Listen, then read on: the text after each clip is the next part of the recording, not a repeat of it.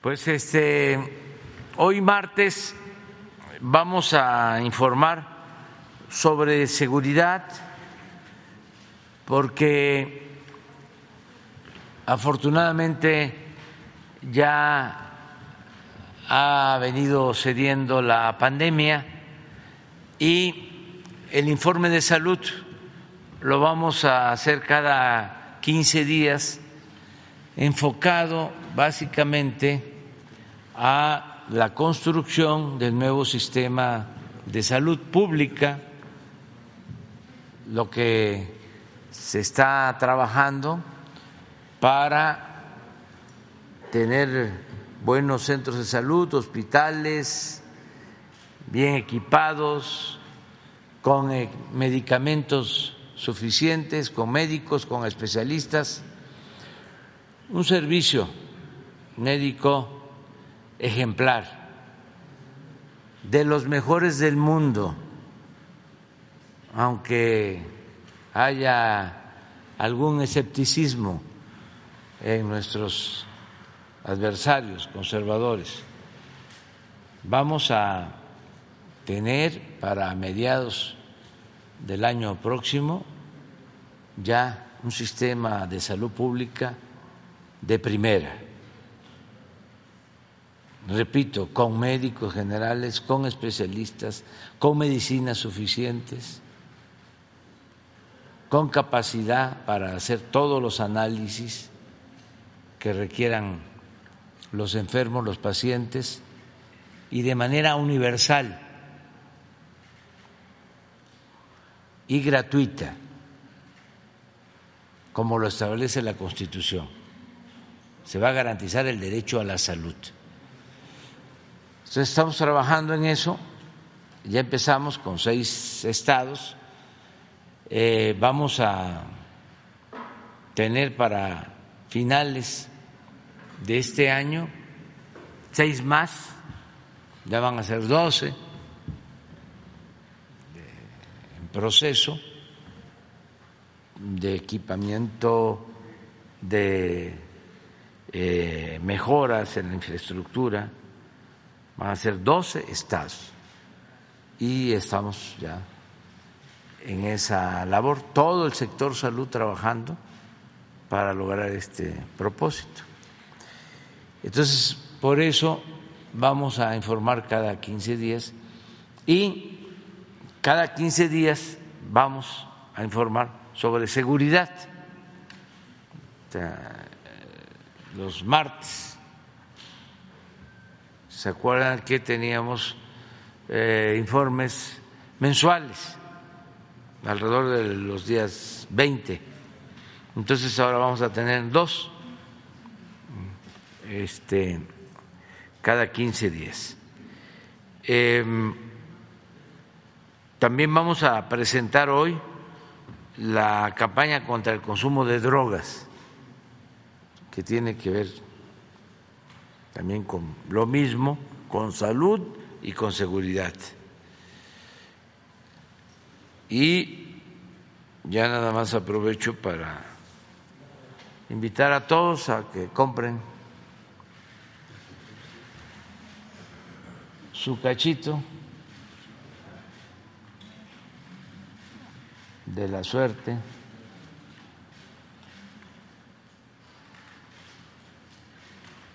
Son 320 millones de pesos.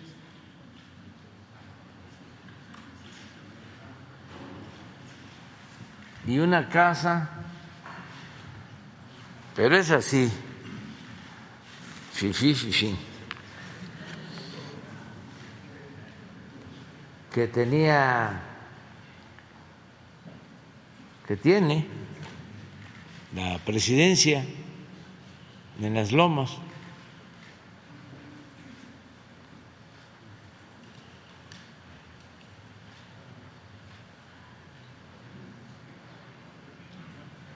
Ahí estuvieron famosos.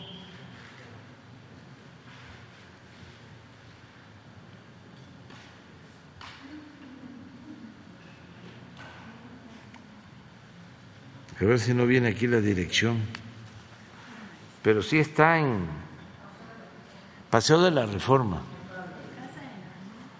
Ah, aquí está.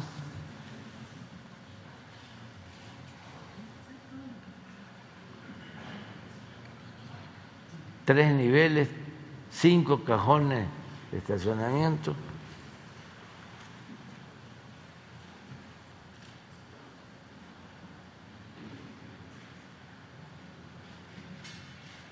Jardín, sala de juntas. patio posterior con fuente.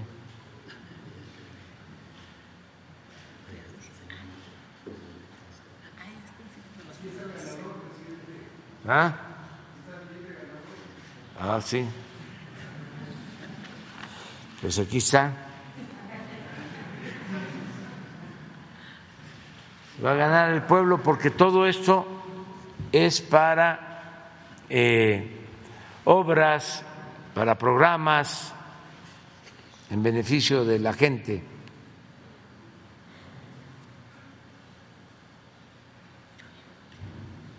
Muy bien, entonces vamos a seguridad. Eh, Empezamos.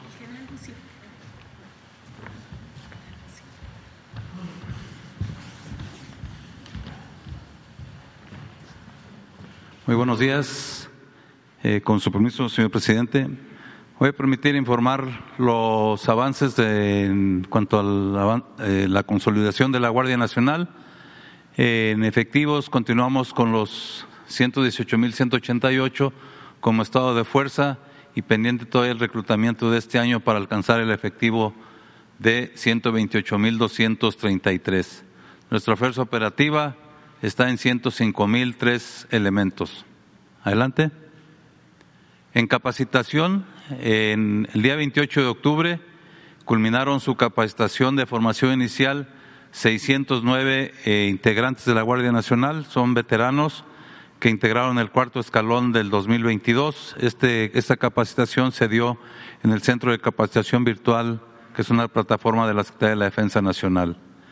En el, este mismo curso de formación inicial con personal de nuevo ingreso, que son 20 eh, semanas, se mantienen 6.671 integrantes divididos en cinco escalones que están tomando esta capacitación. Veteranos, este mismo curso de formación inicial, que para ellos dura ocho semanas, tenemos ahorita 288, igual en el Centro de Capacitación Virtual de la Secretaría de la Defensa Nacional, y 513 que forman el quinto escalón. Estos están presencialmente en siete centros de adiestramiento de la Guardia Nacional. En cursos de capacitación continua tenemos 7.168 elementos, eh, 6.648 en forma presencial toman estos cursos y 420 en línea. Adelante.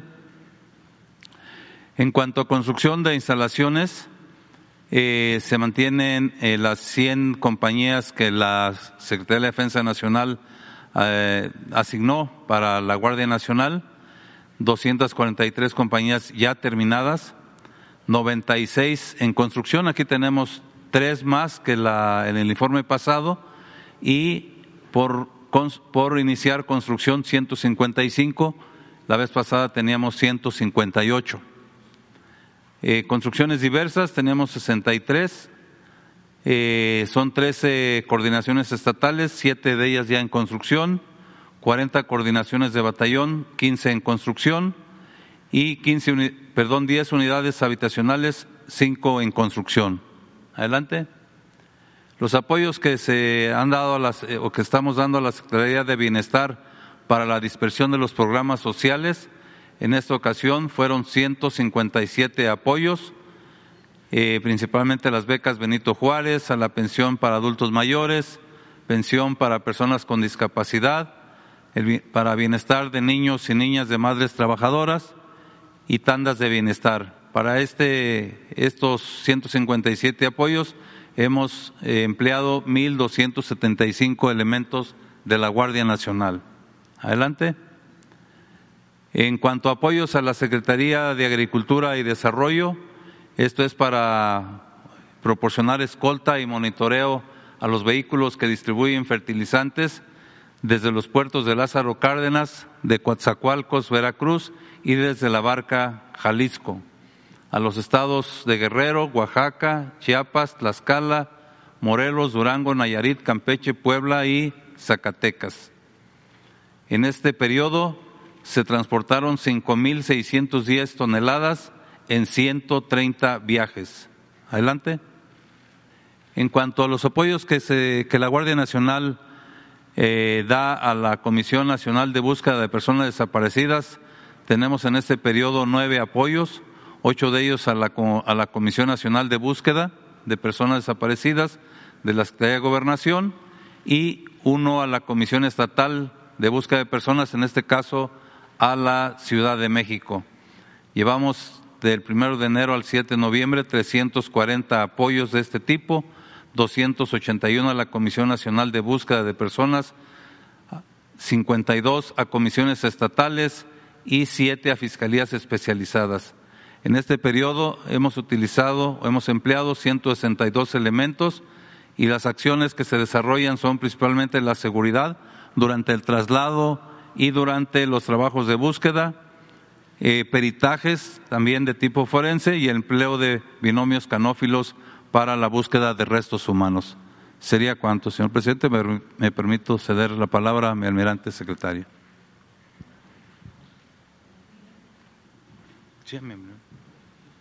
Ah, Gracias.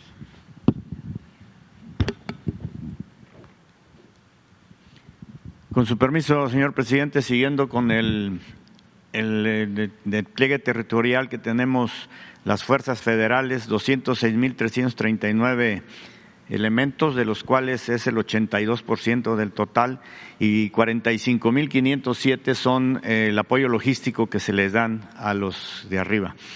Eh, estas son las diferentes eh, aviones, vehículos, embarcaciones, etcétera, que se utilizan en todo esto despliegue para la seguridad pública. La que sigue, por favor.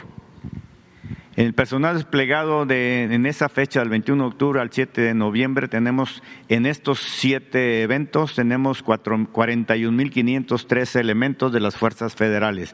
Vamos a ir viendo uno por uno. La que sigue, por favor.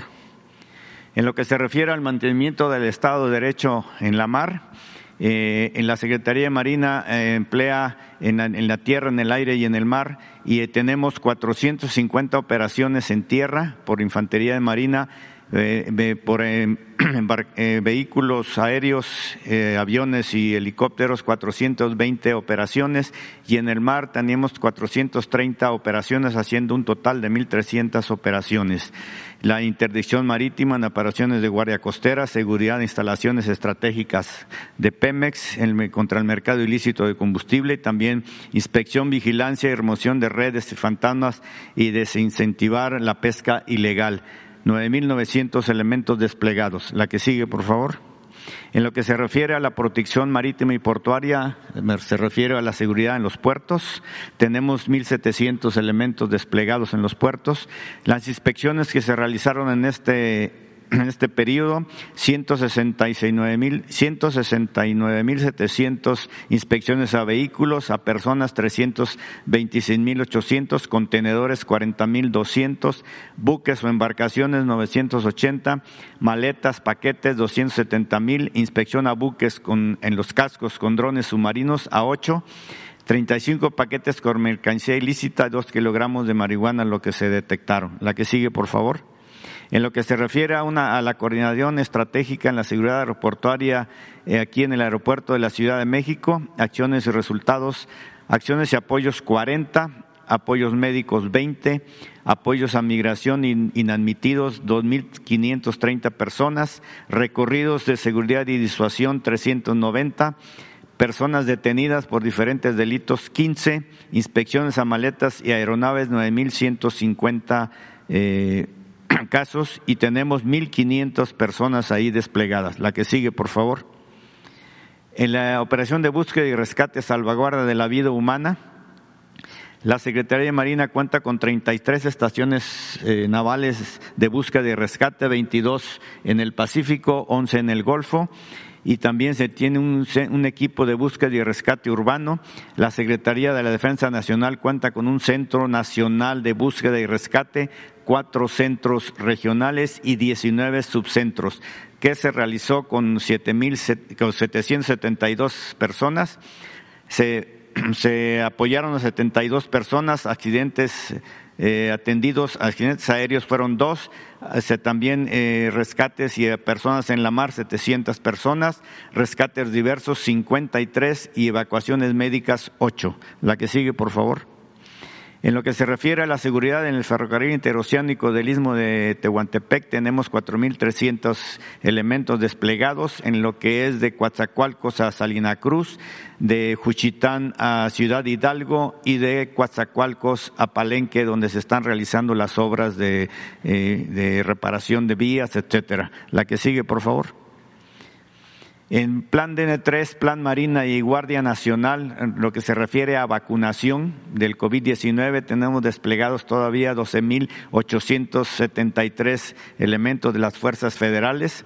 Eh, vacunas transportadas vía aérea, 278.400, vacunas vía terrestre, 182.400, dos aeronaves empleadas, ocho eh, operaciones aéreas, 12 horas de vuelo, tres rutas terrestres.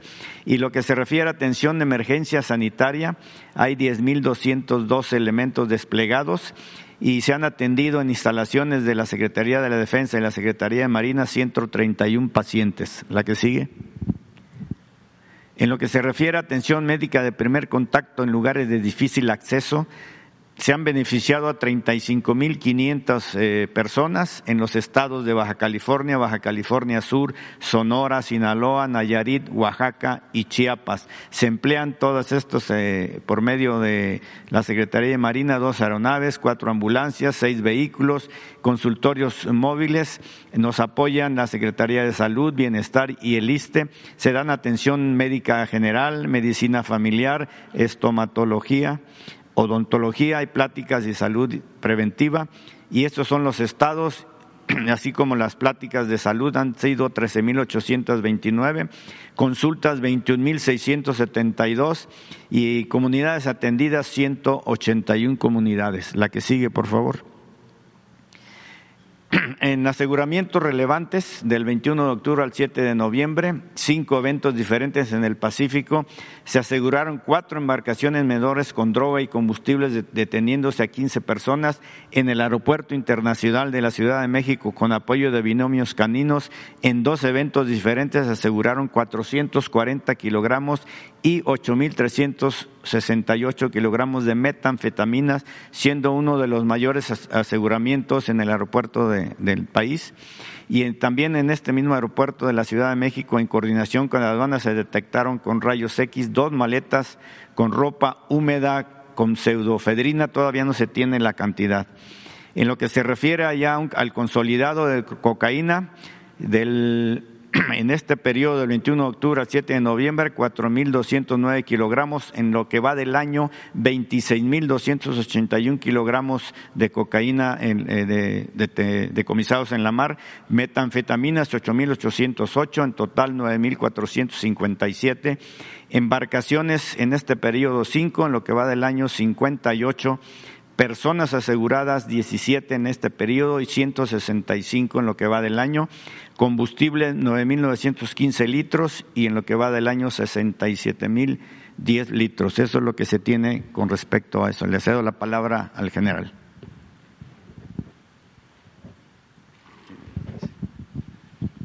Con su permiso, señor presidente, continuamos con el informe. Adelante, por favor. Aquí son nueve, nueve misiones más que cumplen lo que es eh, 142.270 elementos entre Guardia Nacional, Ejército, Fuerza Aérea y Marina. Son la Estrategia Nacional de Seguridad eh, Pública, Estrategia para el Fortalecimiento de las Aduanas, Vigilancia del Territorio y el Espacio Aéreo Nacional, el Plan de Migración en la frontera norte-sur, las operaciones para el combate al mercado ilícito de combustibles, la atención a desastres, eh, en la fase también de recuperación de estos desastres y la seguridad de instalaciones estratégicas, así como la erradicación intensiva de plantíos. En estas nueve, como ya mencioné, es está 142.270 elementos empleados de las cuatro fuerzas en, este, eh, en su atención. En cuanto a la Estrategia Nacional de Seguridad Pública en lo que es el empleo de la inteligencia, aquí este, eh, tuvimos en estos 15 días 25 detenidos relevantes. Eh, tenemos el día 20 en Huachochic, eh, se detuvieron a 12 personas, entre ellos el líder de una célula delictiva que mantiene en pugna eh, al interior del, del, grupo Gente Nueva, afín al cartel del Pacífico. Este, eh, también el día 26 en Irapuato se detuvieron a dos personas. Eh, este fue el autor intelectual del homicidio de 12 personas el 15 de octubre en el interior del bar con razón social El Pantano en Irapuato, Guanajuato. Este, aquí hubo participación o una coordinación de, eh, la Fiscalía General del Estado con la Secretaría de la Defensa.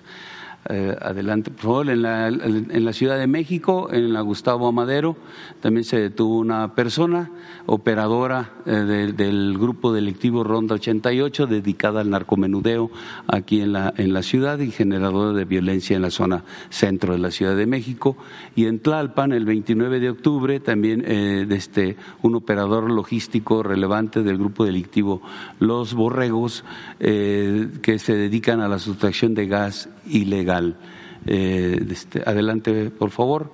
Eh, en Tijuana, el 29 de octubre, dos personas también, de entonces el generador de violencia de, la célula delictiva del cártel Jalisco Nueva Generación, eh, que tuvo participación activa en agosto en la quema de vehículos en Baja California, así como coactor intelectual de la quema de patrullas de la Policía Municipal en Tijuana en mayo de este año.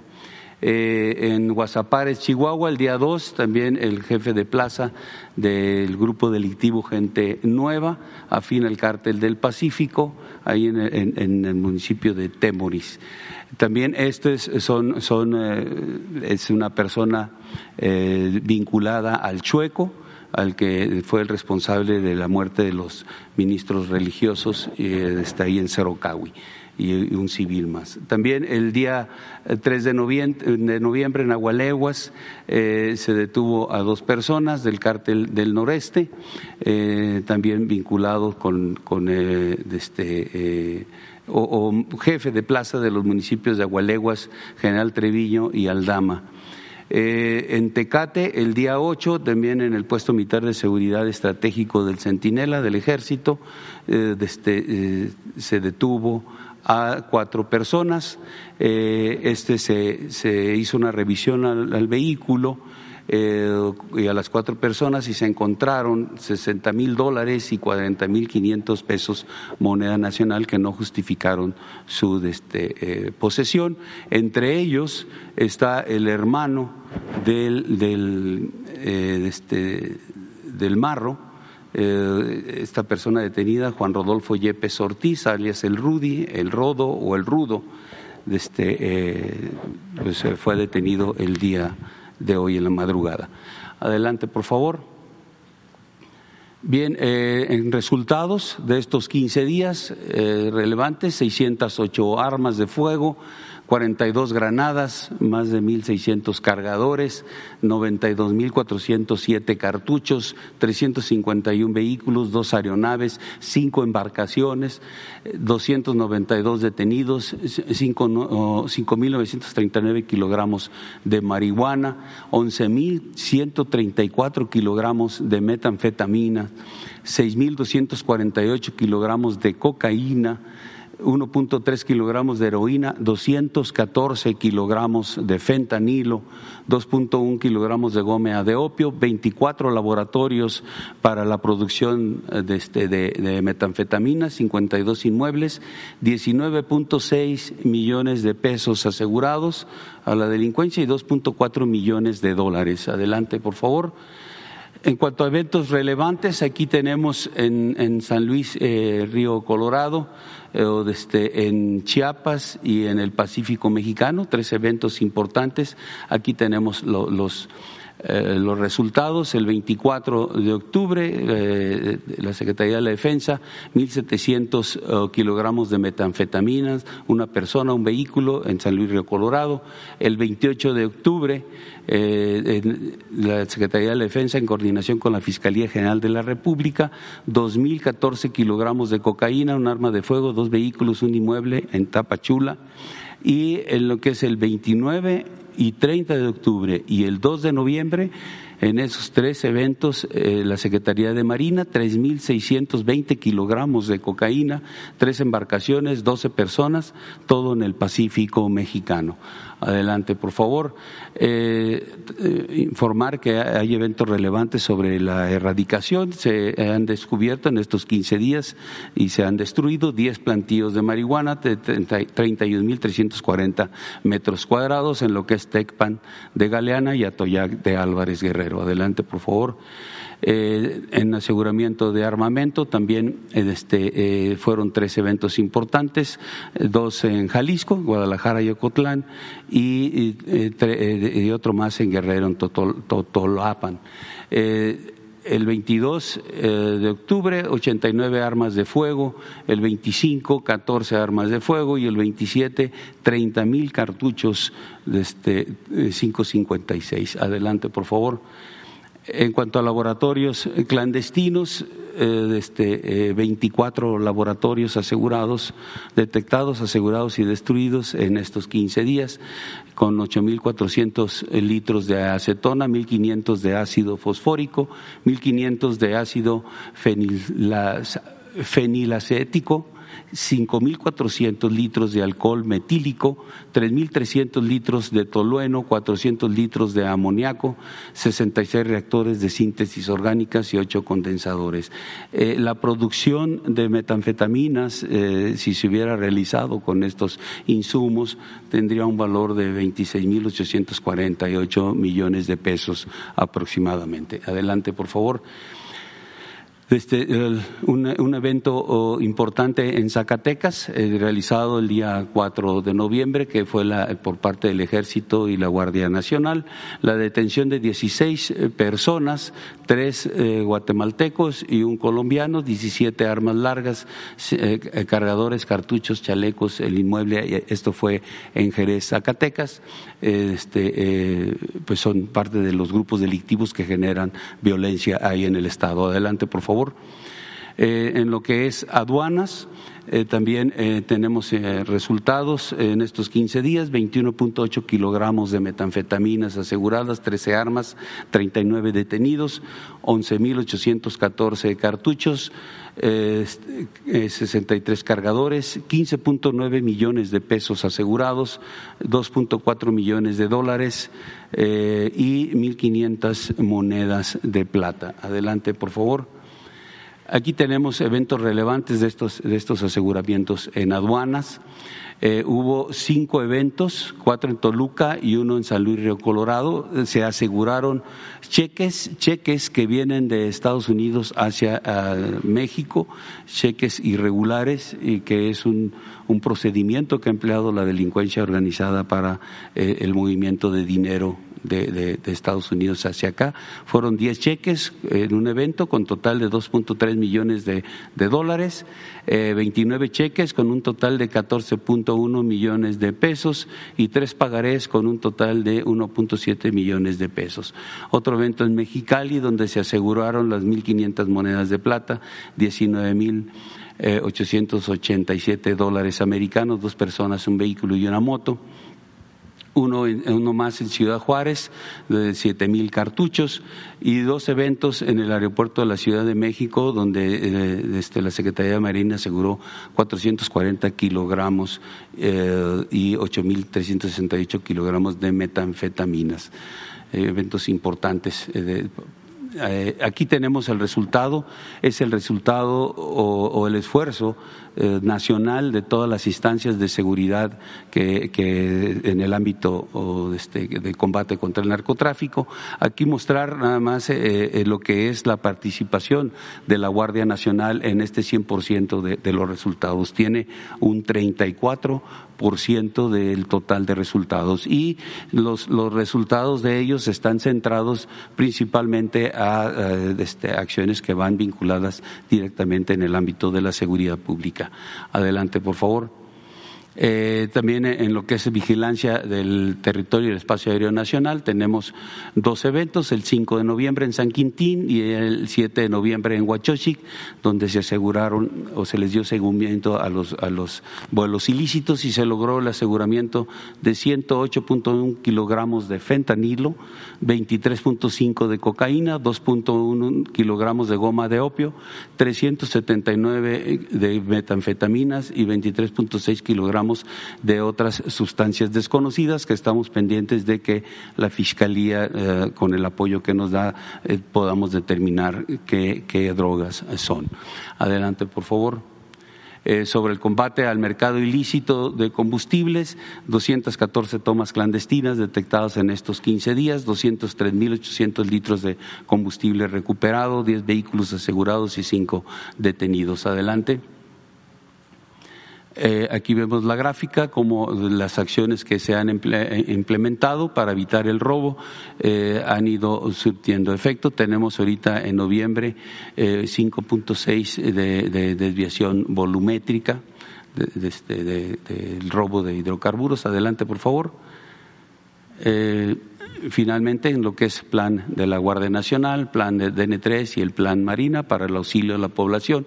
En estos 15 días eh, se participaron en 112 eventos, eh, se emplearon 14.754 elementos, 3.580 eh, de, la Guardia Nacional, 7.729 del Ejército y Fuerza Aérea y 3.445 de, de Marina, atendiendo principalmente derrumbes, accidentes vehiculares, derrame de sustancias, 75 eh, lluvias fuertes que generaron inundaciones en diferentes partes de la República, las acciones para atender los eventos originados por los huracanes Roslin y Lisa, 11 explosiones y un accidente aéreo.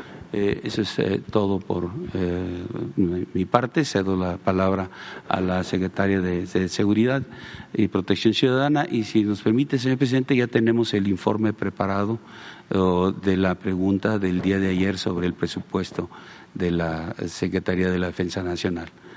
al final, si nos permite, lo informaríamos.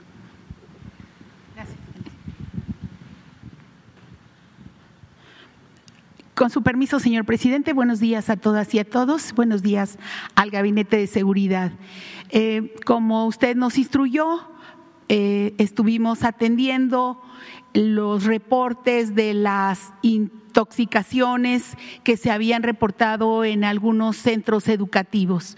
El 23 de septiembre al 21 de octubre se reportaron casos de intoxicación de estudiantes de nivel secundaria y preparatoria en los estados de Chiapas, Veracruz e Hidalgo, como es eh, de todos conocido. Todos los menores de edad fueron atendidos en hospitales locales del IMSS Bienestar y de los gobiernos estatales. A la fecha, todos fueron dados de alta. La Secretaría de Seguridad ha estado en coordinación con autoridades de educación, de salud, del IMSS y de las fiscalías para dar seguimiento a los casos. Se mantiene comunicación con padres de familia y maestros a fin de brindar una atención integral eh, a la problemática que se presentó en los centros escolares. Adelante, eh, eh, hablemos del más relevante que es Bochil, Chiapas. Esto se dio en la escuela secundaria Juana de Asbaje, cuando el 7 de octubre se reportaron casos de intoxicación, por lo que la Fiscalía Estatal de Chiapas recibió 30 denuncias de los padres de familia y 62 adolescentes presentaron las declaraciones ministeriales por estos hechos. ¿Cuáles fueron las líneas de investigación? Al momento la Fiscalía Estatal tiene tres líneas de investigación y continúan con las indagatorias. El caso, ningún caso está cerrado. El primero es cuando cuatro alumnos declaran que un adolescente eh, traía pastillas para bajar de peso, los cuales compartió con tres varones y una niña, quienes lo tomaron con una bebida energetizante. Esa es la primera. Otro adolescente señala que mientras los maestros los dejaron solos por una hora y media, un hombre les repartió botellas con agua. Solo describe que tenía un tatuaje de un animal en la mano y llegó en moto de repartidor a la escuela. El otro, los otros refirieron que al ver que sus compañeros estaban sintiendo mal, ellos comenzaron a marearse y a desvanecerse, aunque aseguraron que no habían consumido ni agua ni alimentos en la escuela. Adelante, por favor, atrás, atrás, perdón. Actualmente la Fiscalía está, sigue tomando declaraciones al personal administrativo, al plantel, porque eh, de lo que se trata es que quede todo bien claro este, hasta el momento. La Secretaría de Salud aplicó protocolos epidemiológicos y de prevención de riesgos sanitarios. Adelante. Eh, para que, cuáles fueron los siguientes.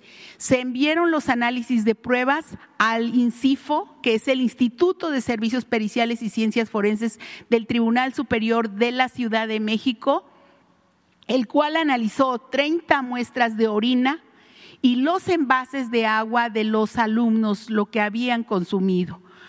Eh, ahora damos el resultado, pero a la fecha, como no encontraron, digamos, un, ahora vamos a exactamente a decir que, que no encontraron ninguna sustancia eh, de drogas que pudiera pensarse que es algo ilegal, no absolutamente.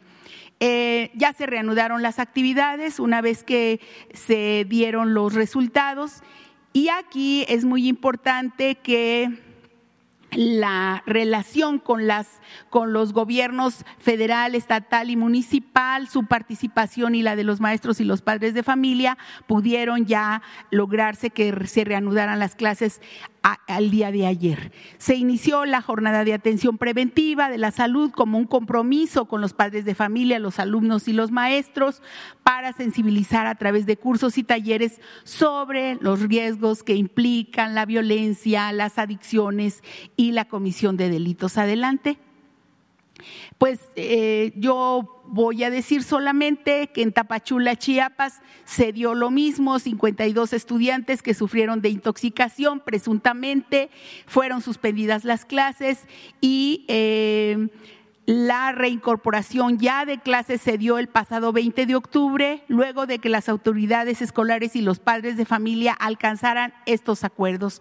Se colocaron cámaras de vigilancia, se contrató personal de seguridad que permanezca en las instalaciones todo el día.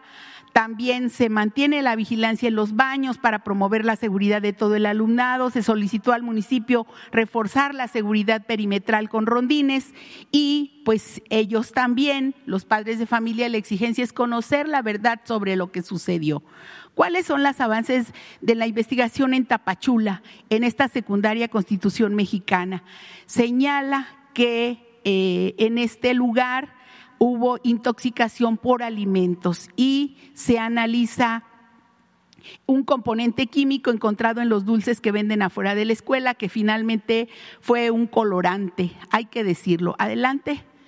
En Veracruz lo mismo, en eh, la secundaria 67 de Álamo, en Temapache, 49 eh, alumnos que requirieron atención médica, porque empezaron a sentirse con náuseas, vómito, dolor de cabeza y algunos se desmayaron.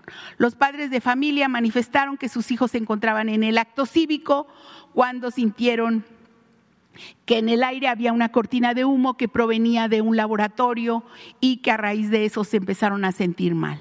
El 22 de octubre peritos criminalistas de la Fiscalía se presentaron a la escuela y no encontraron nada en el laboratorio y ninguna irregularidad en las instalaciones, tampoco indicios relevantes. Insistimos que las carpetas de investigación siguen abiertas y eh, siguen buscando pruebas que determinen alguna cuestión fuera de lo normal. Adelante, por favor. En el estado de Hidalgo también se abrieron seis carpetas de investigación eh, relacionados con intoxicación de nueve alumnos de secundaria y 18 de nivel superior. Aquí también los resultados salieron negativos a la presencia de sustancias prohibidas y se tiene la hipótesis de la Secretaría de Educación y de autoridades escolares que los hechos obedecen a una tendencia simulada en redes sociales. Y en Huejutla lo mismo y los estudios realizados a los alumnos salieron negativos a metabolitos de, metabolitos de drogas. Adelante. ¿Cuáles son las conclusiones de los, de los cuatro estados? Las pruebas toxicológicas tomadas a los estudiantes resultaron negativas a metanfetaminas, a marihuana, a cocaína y a opiáceos así como a otras sustancias como solventes, arsénicos, cianuros y fósforos. Eso es lo que dicen ya los documentos de las periciales de, los, eh, de, todos los lugares. Sin embargo, en Bochil, Chiapas, dos de las pruebas dieron positiva a metabolitos provenientes de benzodiazepinas y una más que concentraba eh, acetona. Aquí hay que decir que eh, cuando se les hicieron los exámenes a los niños, a los jóvenes, habían tenido eh, ingerido por eh, prescripción médica calmantes y es parte de lo que contiene estos medicamentos, en pocas palabras. las fiscalías de los estados que mencionamos anteriormente Continúan las investigaciones y desde la Secretaría se mantiene el apoyo a las autoridades e instituciones educativas. Adelante, por favor. También tenemos un anuncio del nuevo sistema en línea para emisión de constancias de antecedentes penales federales.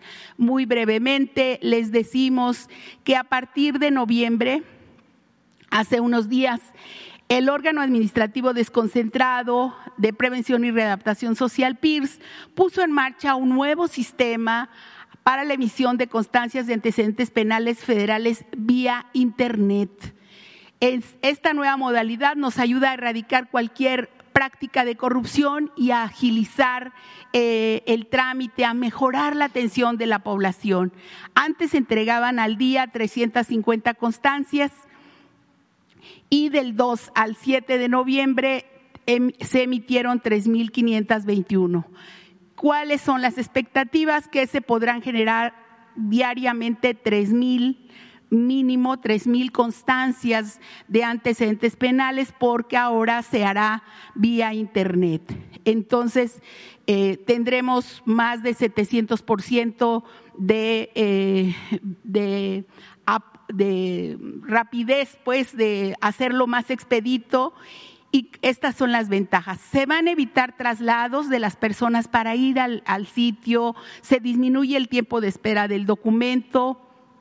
Esto se hará en pocos minutos en lugar de esperar dos semanas y se puede realizar el trámite desde cualquier computadora, teléfono, celular con internet y obtenerla en cinco minutos. Adelante. Aquí están los requisitos, hay que ingresar a la página, poner el CURP, el nombre de la, madre, padre o tutor, como aparece en el acta de nacimiento del solicitante, la cuenta del correo electrónico y el pago de 197 pesos por concepto de derechos, el cual se realiza antes con tarjeta de crédito débito en línea o previamente en ventanilla bancaria. Adelante. Eh, solamente decimos que son los mismos sencillos cinco pasos para que se pueda descartar la constancia en formato PDF y tendrán pues ese, ese trámite que es muy importante para algunos que lo solicitan de manera urgente. Adelante. Eh, solamente eh, finalmente actualizar el informe sobre el programa de regularización de vehículos de procedencia extranjera que nos ayuda mucho en la prevención de delitos en, eh, con la regularización al tener sus documentos en regla. A la fecha son beneficiados 14 estados y ahí se llevan 747.133 vehículos regularizados a partir de marzo en 134 módulos instalados.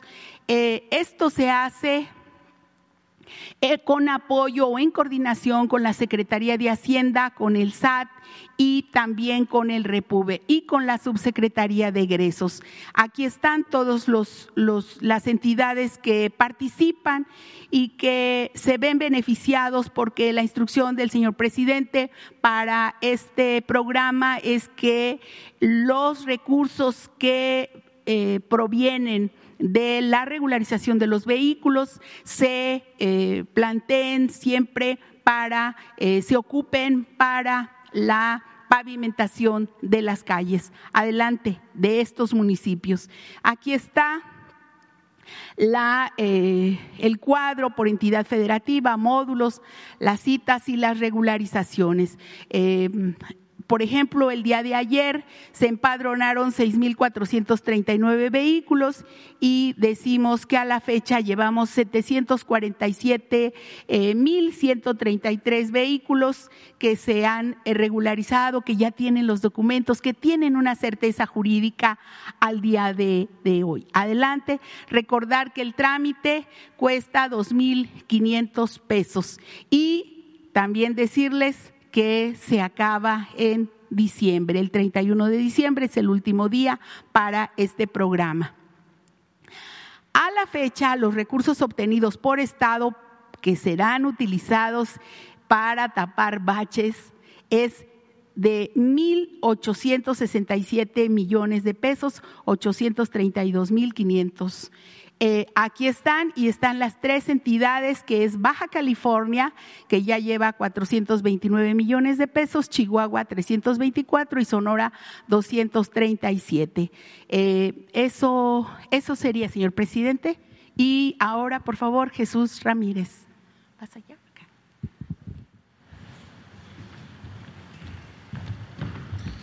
Buenos días, con permiso, presidente. Muy buenos días a todos. Vamos a presentar la campaña, bueno, esta etapa de la campaña contra las adicciones a sustancias químicas. Está enfocado en sustancias químicas como el fentanilo, el crack, la cocaína eh, y otros como la piedra. Entonces, eh, primero decir que el, énfasis de la política del gobierno es el énfasis de la protección a los niños, a los adolescentes, a los jóvenes, sobre la base de eh, promover los factores de protección y uno de ellos es la información. Pero también decir que el tema de las adicciones, del consumo problemático de sustancias, es un tema de salud mental y por ello eh, requiere del apoyo, del soporte, eh, de la orientación, de la, del poner límites desde la familia.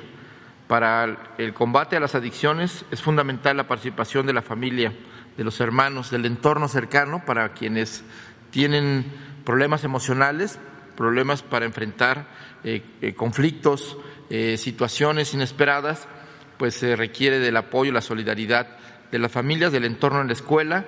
Por eso la escuela también, esta campaña va a, llegar a las escuelas para que los jóvenes, los adolescentes sepan y conozcan los efectos de las sustancias químicas que hacen mucho daño a la salud, particularmente al cerebro y al cuerpo humano. En fin, y ahora con el, surgimiento o la llegada del fentanilo, pues se agrava más aún los problemas de salud. Y a eso está enfocado.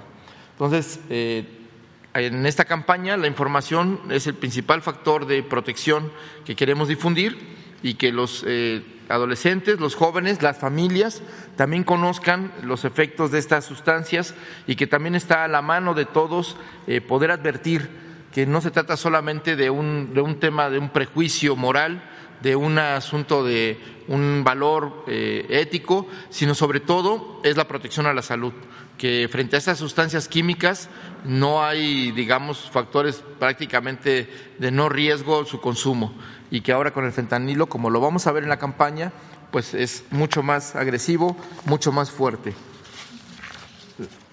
Entonces, eh, la idea es informar de cada una de las sustancias. Aquí en el caso del fentanilo, pues eh, advertir que el fentanilo es una, un potente opioide que puede matar a la primera, que engancha a partir de la, incluso desde la primera eh, dosis que uno puede adquirir y que muchas veces esta sustancia está oculta en otras en otros productos y que se vuelve invisible para el consumidor, pero que sus efectos son devastadores. En el caso de, bueno, en fin, que en el caso del cristal, que es una sustancia que las metanfetaminas, también se le conoce, pues genera también una, una situación de daño y, de destrucción neuronal que afecta al cerebro, pero que también, este, digamos, afecta las capacidades cognitivas. El cristal, pues eh, como elimina o disminuye el hambre y disminuye el sueño, pues genera un desgaste al cuerpo que en poco tiempo, como dicen los padres que tienen hijos o hijas que consumen esta sustancia, pues se los acaba rápido. Por eso advertimos que eh, su uso, su consumo, pues es muy peligroso y muy agresivo para el cuerpo y para la salud. La que sigue, por favor. Y bueno, pues obviamente hay otras sustancias ya muy conocidas como la cocaína, que pues también tienen eh, consecuencias a la salud y que también afectan a nuestro cerebro y, no, en nuestro cuerpo, pero que ahora pues se le está combinando con, eh, al combinarse con fentanilo, pues ya las consecuencias son muy fuertes, ¿no? Este, igual como el crack, que es un subproducto de la cocaína, es la basura de la cocaína, es lo que queda en los depósitos este, donde se produce la cocaína y que es, eh, es todavía recoge toda la gasolina, todas las sustancias con las que se elabora la cocaína y pues no solo es muy adictivo, sino su consumo para el cuerpo, para el cerebro, para los tejidos adiposos es muy devastador. Eh, desgasta y destruye pues las neuronas y el cerebro.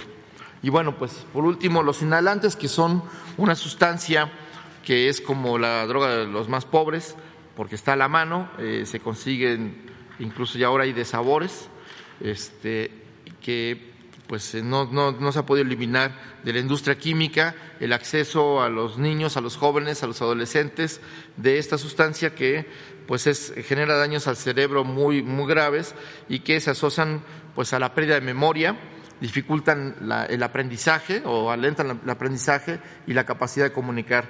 Entonces, eh, pues la idea es advertir sobre el consumo de estas, de estas sustancias. En fin, y sobre todo, pues el mensaje, porque cada vez este, es importante que la gente sepa, en, Estados Unidos hay una crisis por el uso del fentanilo que genera más de 80 mil muertos al año y que pues nosotros estamos previniendo que esta expansión del, del, fentanilo pueda llegar a nuestro país y que la falta de información pues provoque que eh, pueda generarse una crisis como se vive en otros países. Entonces, no hay que arriesgarse, no vale la pena. Hay otras maneras de divertirse, hay otras maneras de pasársela bien y que no se requieren esas sustancias que aparentemente nos venden paraísos artificiales y después pues viene una situación de el infierno en la vida por las consecuencias. Y por eso aquí el énfasis es eh, por un momento de alegría, pues una vida de agonía, ¿no? Entonces no vale la pena estas sustancias. Y bueno, pues eh, vamos a, proceder a, a, dar a conocer los, los spots este, sobre, esta, sobre esta etapa de esta campaña.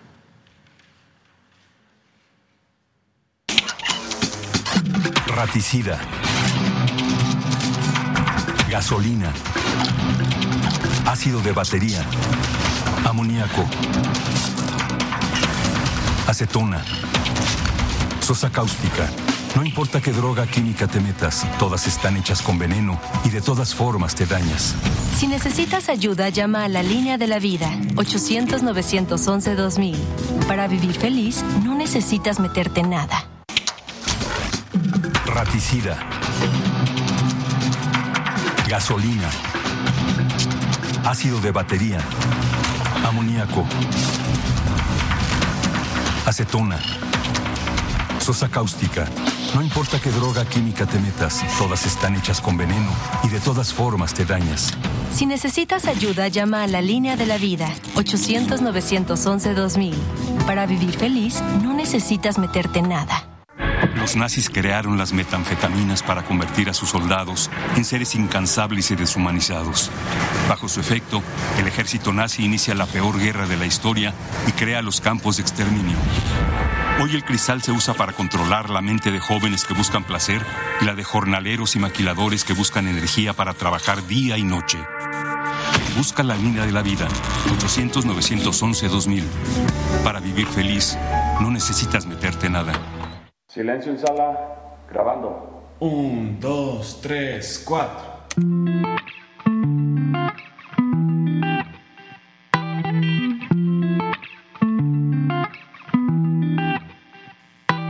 Te quieres hacer rico manejando perico, vender anfetamina, te llevará a la ruina.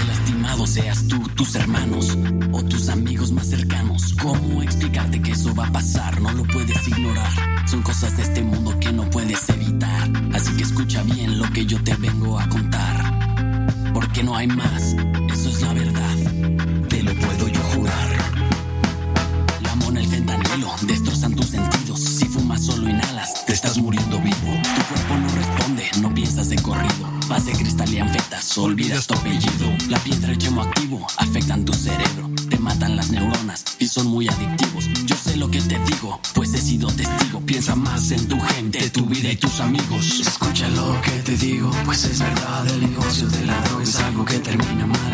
Escucha bien, hermano, porque esto te hace daño. El negocio de la droga es algo que termina mal. Esto siempre acaba mal. Escucha lo que te digo. Esto siempre acaba mal. Esto siempre acaba mal. Escucha lo que te digo. Esto siempre acaba mal. Esto siempre acaba mal. Escucha lo que te digo. Esto siempre acaba mal.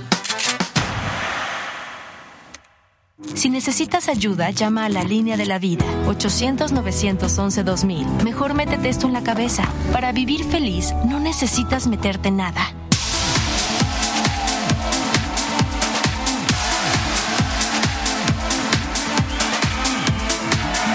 Muchas drogas químicas son elaboradas con ácido muriático, sosa cáustica y raticida. Ahora el narco añade fentanilo para engancharte desde la primera vez. El fentanilo mata, es 50 veces más potente que la heroína. 200 personas mueren al día por su consumo. No te arriesgues. No estás solo. Si necesitas ayuda, llama a la línea de la vida, 800-911-2000.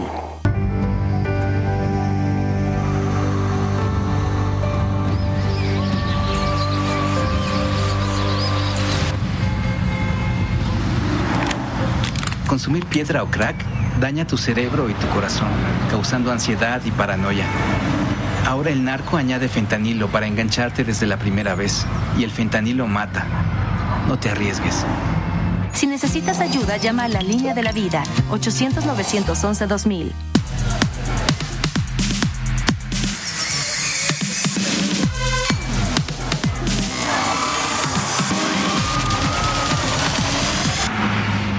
El cristal te acaba muy rápido, quita el hambre y el sueño provocando alucinaciones y psicosis. Es muy agresivo para el cuerpo y la mente. Ahora el narco añade fentanilo para engancharte desde la primera vez y el fentanilo mata. No te arriesgues. Si necesitas ayuda, llama a la línea de la vida, 800-911-2000. El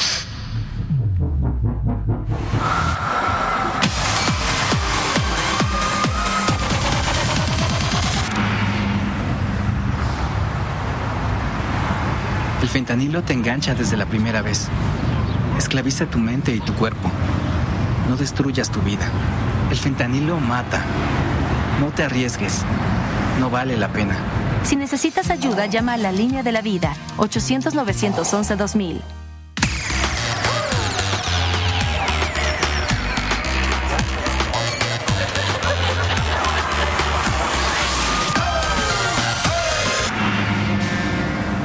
Los inhalantes provocan daño cerebral irreversible, alucinaciones y desorientación. Es más grande el sufrimiento que causa su consumo que el dolor que lleva a inhalar un solvente. No te arriesgues. Si necesitas ayuda, llama a la línea de la vida, 800-911-2000. Es todo.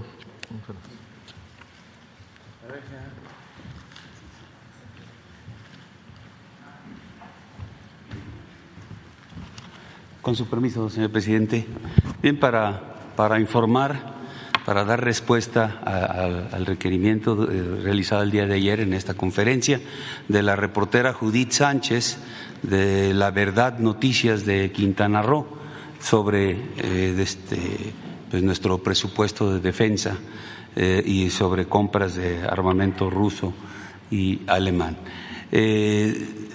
Aquí, eh, este, antes de pasar a las láminas, les mencionaré que, eh, la información mm, publicada establece que en la primera mitad de la actual administración el gasto en arsenal militar sumó de 21.975 millones de pesos y superando este, por mucho las anteriores administraciones. Aquí vamos a ver cuál es el comportamiento de nuestro presupuesto de defensa. Aquí lo vamos a, a ir viendo. Por favor, la primera lámina. Aquí tenemos en esta parte superior eh, este, eh, el total del presupuesto de defensa de la Secretaría en los eh, correspondientes años. En el 2019 tuvimos 79.670 millones de pesos, en el 20 77.546, 21 81.006 y en el 22 87.042 millones de pesos. Este presupuesto, el 78, el 79% de este presupuesto que hemos tenido asignado corresponde al pago del personal, a los saberes y los demás eh, cuestiones que se relacionan con el, con el pago a nuestros elementos.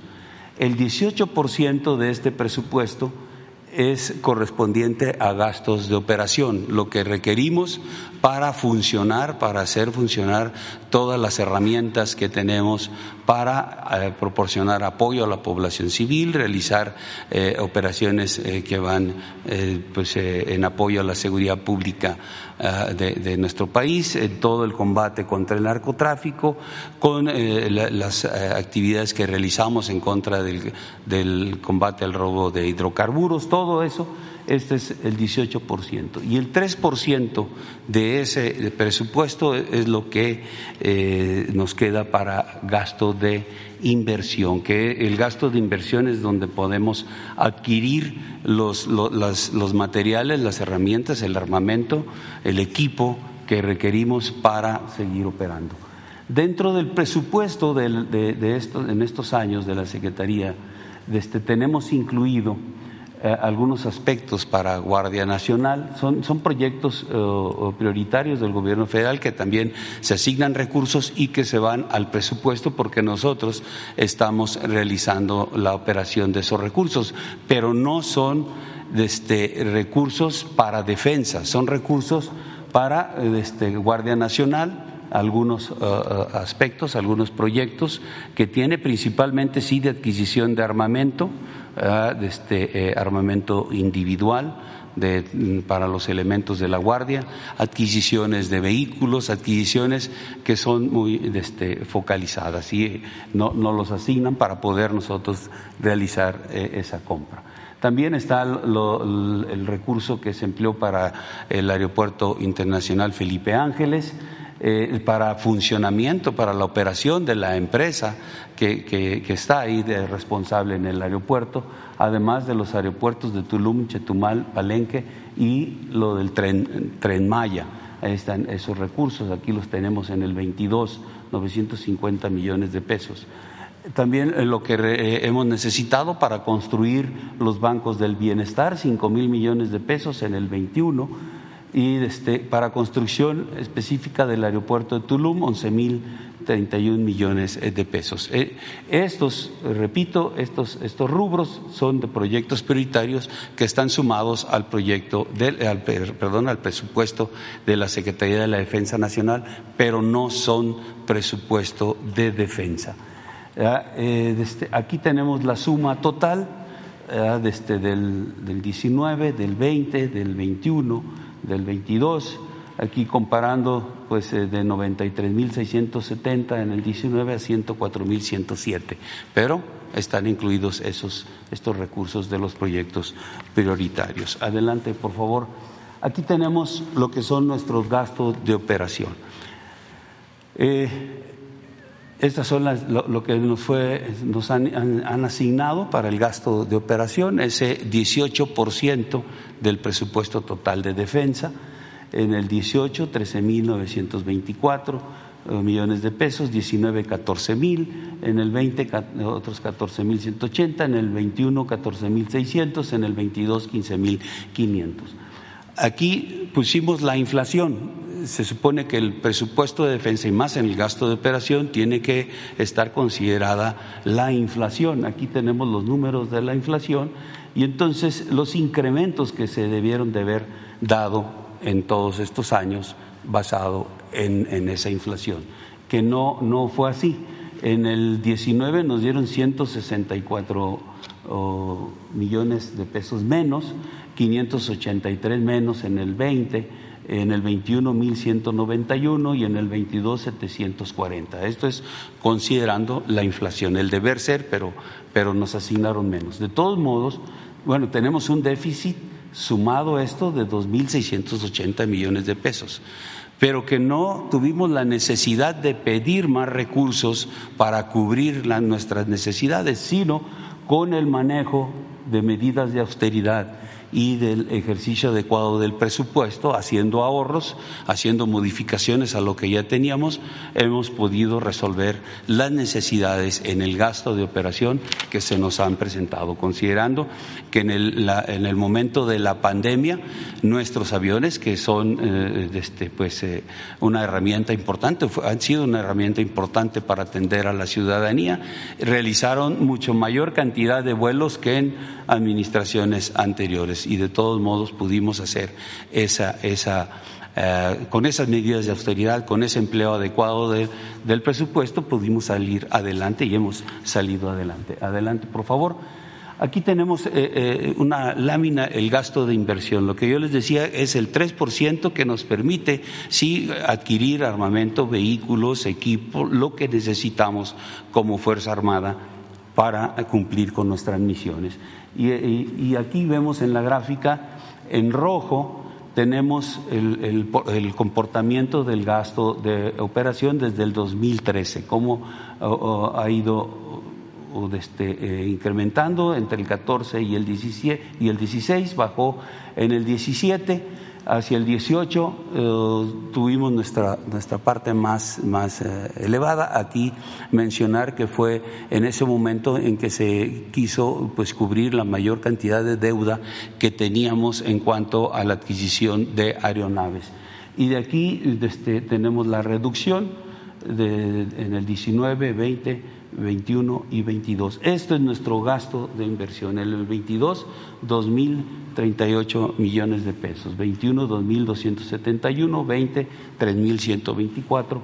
Eh, en el 19, 6.133. Pero de esta cantidad, 9.541 millones de pesos están destinados todavía a pagar esos, esas aeronaves. Estamos pagando con este recurso eh, el avión presidencial, eh, aviones 737-800 para transporte de personal, aviones Kiner que utilizamos para, para vigilancia aérea del espacio aéreo nacional y aviones Casa 295 que son aviones de transporte que también fueron de los que hemos utilizado para trasladar a las vacunas y, de este equipo médico en la época de la pandemia.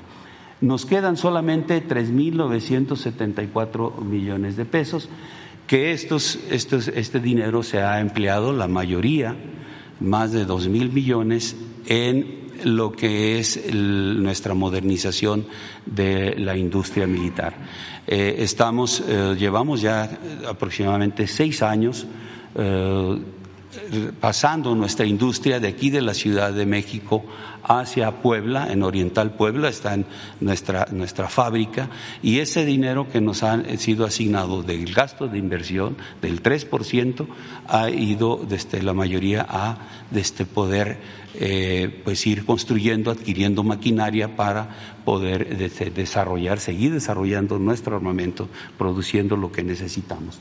La otra parte es para la construcción de lo que tenemos hoy de nuestro centro de operaciones de mantenimiento de la paz y algunas compras de armamento, sí, pero principalmente nada más para las unidades de fuerzas especiales, armas que no producimos, armas que necesita eh, nuestro personal para actuar dentro de ese ámbito. Al resto del personal, a todo el resto del personal, nosotros, nuestra industria militar, les fabrica su armamento. Inclusive les eh, estamos fabricando armamento para la Guardia Nacional, nuestra industria. Adelante. Bueno, si le regresamos, por favor. Aquí nada más eh, comentarles, en lo verde es los, los proyectos prioritarios, los que mencionaba, que están incluidos dentro del presupuesto y ustedes pueden observar cómo se ha ido aumentando este, eh, lo, máximo lo tuvimos en el 2021, que fue donde las obras estaban más concentradas, donde los proyectos estaban eh, este, pues desarrollándose eh, con una mayor capacidad. Y ya en el 22 tenemos menos recursos, porque ya vamos, algunos como el aeropuerto, pues ya lo terminamos, y los bancos los llevamos sumamente adelantados. Adelante, por favor. Este es un comparativo de lo que aumentó el presupuesto en el primer año de las administraciones en relación al último año. Aquí tenemos del 2007 al 2012, entre el primero y el último año hay una diferencia del 72.7%, 23.410 millones de pesos. En la siguiente administración, 2013 al 18, la diferencia fue del 33.24%, repito, entre el primero y el último año.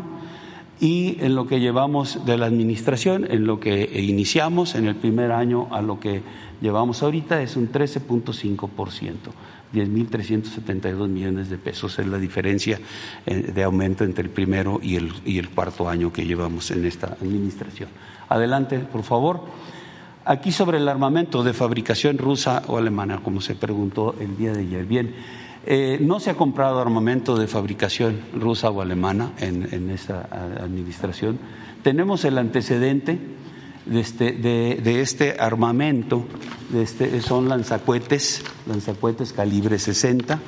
Estos lanzacuetes eh, que los, los, tenemos en, en la actualidad eh, son de origen alemán. Estos se compraron en el 2014, eh, estos eh. Estos son de guerra y estos son de adiestramiento, 242 y 2420. Son para adiestrar al personal en el empleo de estos lanzacuetes de guerra calibre 60. se fueron adquiridos a la, a la empresa Dynamic Nobel Defense de, Alemania en el 2014, como ya cité, se recibieron el 7 de agosto del 2018. En su momento, en ese año, pues sí, eran armamento de última generación. Eh, este, eh, estos se, se, compraron para precisamente cumplir con la primera misión, la defensa de la nación y, este, y no para el apoyo a la seguridad pública. El empleo de un, de un cohete de esta naturaleza este, eh, eh, en, en, la, cualquier ciudad, pues haríamos un daño sumamente eh, fuerte, ¿no? instalaciones, personas, este, infraestructura que esté en el lugar donde puede explotar este, este, estos cohetes. Eh, bien, nuestra, nuestra industria, eh, como ya mencioné, eh, son los que fabrican nuestros armamentos, nuestras municiones, nuestros accesorios y por parte de la fábrica de vestuario y equipo, pues ellos fabrican todo el equipamiento que requerimos a nuestro personal.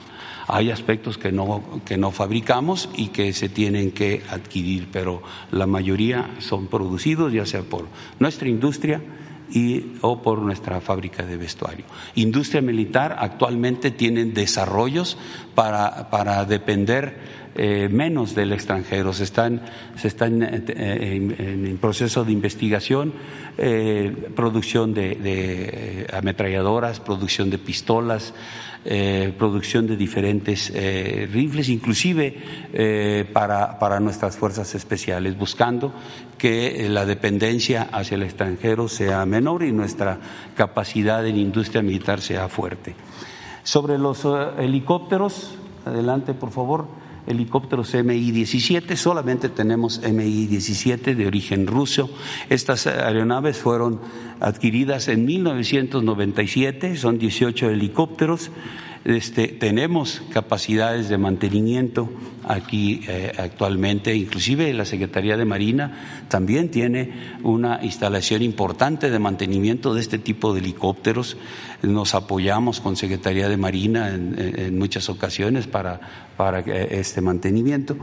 Este, eh, ahorita, pues sí tomamos en cuenta la situación de de Rusia, de Ucrania, este, eh, los, mantenimientos mayores, mantenimiento al motor, mantenimiento al fuselaje, pues sí, se, se, se contrataban o se llegaron a contratar en la administración anterior de este, ese mantenimiento. Eh, hoy en día nosotros tomamos en consideración esto y hemos buscado algunos otros mercados y hemos encontrado en Centroamérica desde esas posibilidades de mantenimiento de nuestras aeronaves para que en el momento que sea necesario, pues este, realizar ese mantenimiento. Estamos en proceso de, de, estudiar esos mercados.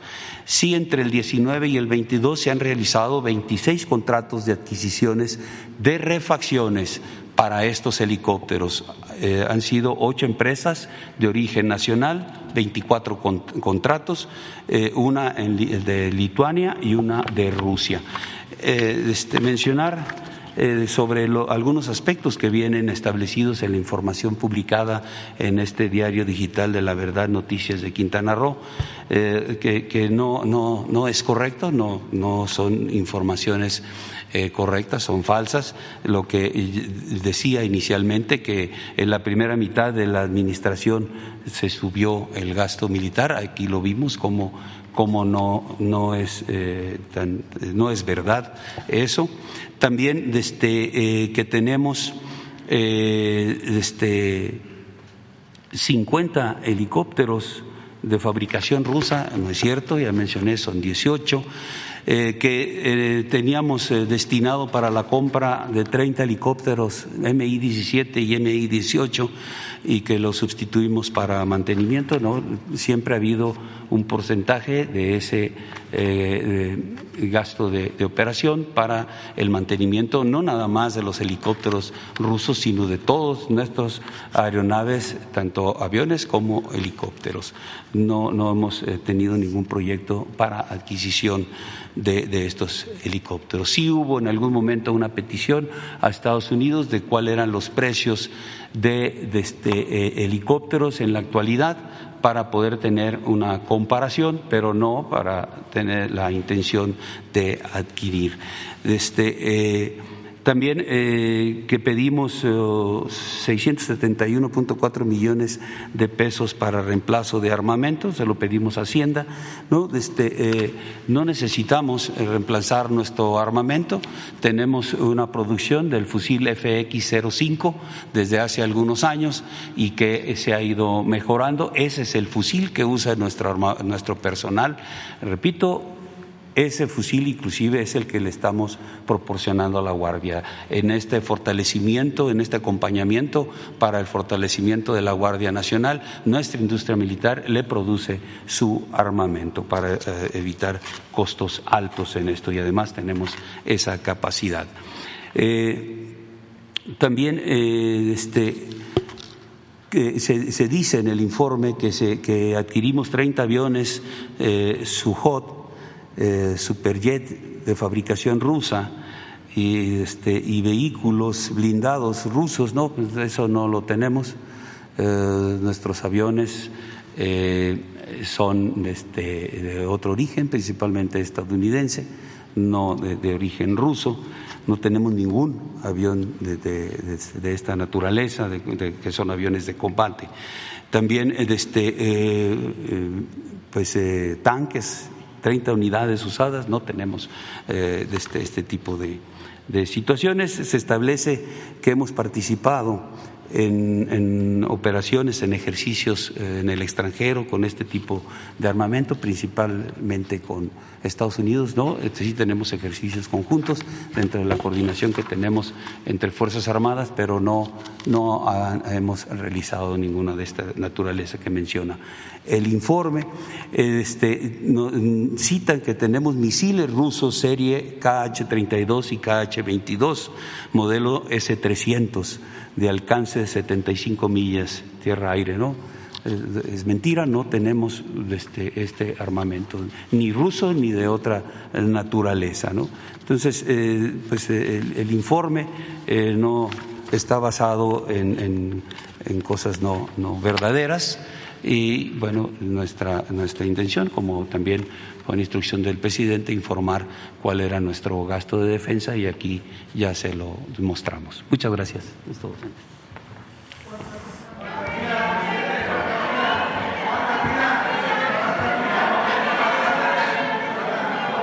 ¿Cómo lo hacemos?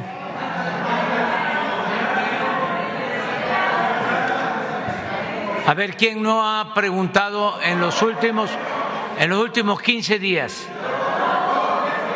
Quien no haya preguntado. La mentira es eh, reaccionaria. La verdad es revolucionaria. Tú no has preguntado en 15 días. Tú, tú empiezas. Tú tampoco, en 15 días. Dos, tres, tú. Cuatro. En 15 días. Cinco y seis. Ya. Ahí está. Adelante, vámonos. Buenos días, presidente, secretarios. Diana Ventes del periódico El Financiero. Eh, preguntarle, ayer el consejero presidente del INE, Lorenzo Córdoba, lo acusa de que finalmente usted fue quien lo destapó como candidato de la oposición y dice que ni siquiera se ha disculpado porque pues él está impedido constitucionalmente. ¿Qué le responde al respecto? Nada. Nada. ¿No emitiría esta disculpa que pide el consejero? No, este, yo di a conocer aquí una lista de los que eh, se han pronunciado o los han propuesto o aparecen eh, en las notas periodísticas y él aparece como posible este candidato. Creo que di a conocer 48, 43. No, y ahora deben de ser más de 100. Ya voy a dar a conocer la, la nueva. Eh, la vamos a actualizar. Lo que él dice es que fue usted quien, quien sugirió que sería el candidato de la oposición. No. Con el afán de mermar el trabajo del instituto de No desde antes. Ya lo habían dicho. De eso no tengo duda. ¿eh? Ya habían este, algunos eh, manifestado, ya se había hecho público de que su actuación tenía que ver con eh, la idea de que él fuese el candidato del bloque conservador, pero si no puede legalmente, pues no. Presidente, también en ese mismo sentido, pues ayer eh, Morena, la representación de Morena en el Instituto Electoral acusa a Lorenzo Córdoba y a la vocería del instituto de que se está haciendo promoción personalizada con estas encuestas que se han contratado dentro del Instituto Nacional Electoral. Eh, ¿Usted vería que que se está haciendo así porque, bueno, también usted nos ha presentado aquí encuestas, por ejemplo, que realiza la Secretaría de Gobernación y pues en donde se ha medido la, popularidad de usted. No conozco qué planteó eh, Morena, eh, pero es evidente de que el presidente del INE es una ah, pieza clave del bloque conservador en México. Él pertenece al conservadurismo. Él fue eh, promovido con el propósito de que los neoliberales, conservadores, corruptos, eh, simularan de que en México había democracia. Desde que lo empezaron a impulsar en un programa de Carmen Aristegui, él era comentarista, jamás se pronunció eh, cuando se cometieron fraudes electorales. Sin embargo, era especialista en la materia, pero no se metió nunca en Honduras. Siempre este, fue un simulador, igual que Carmen Aristegui. en eh, los tiempos en que podían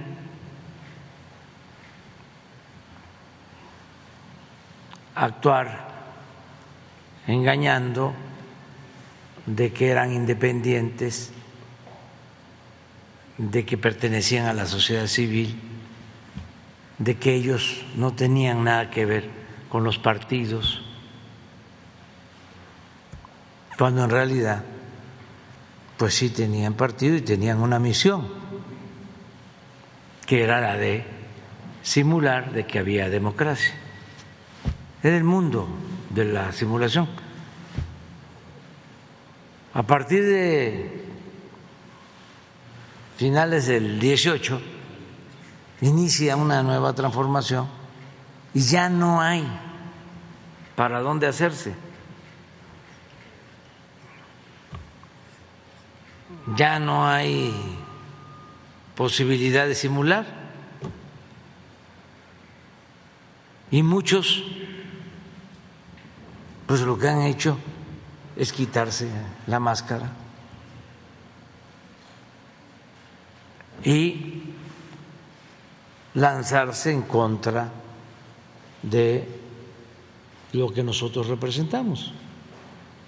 Ese es el caso de Carmen Aristegui, ese es el caso de Lorenzo Córdoba y de muchos más.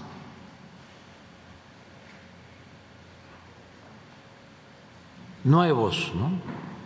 Porque atrás ya venían otros, ¿no? una intelectualidad orgánica, muy defensora del régimen, gente que tenía una postura en un tiempo y cambió, se cansaron de ser como eran.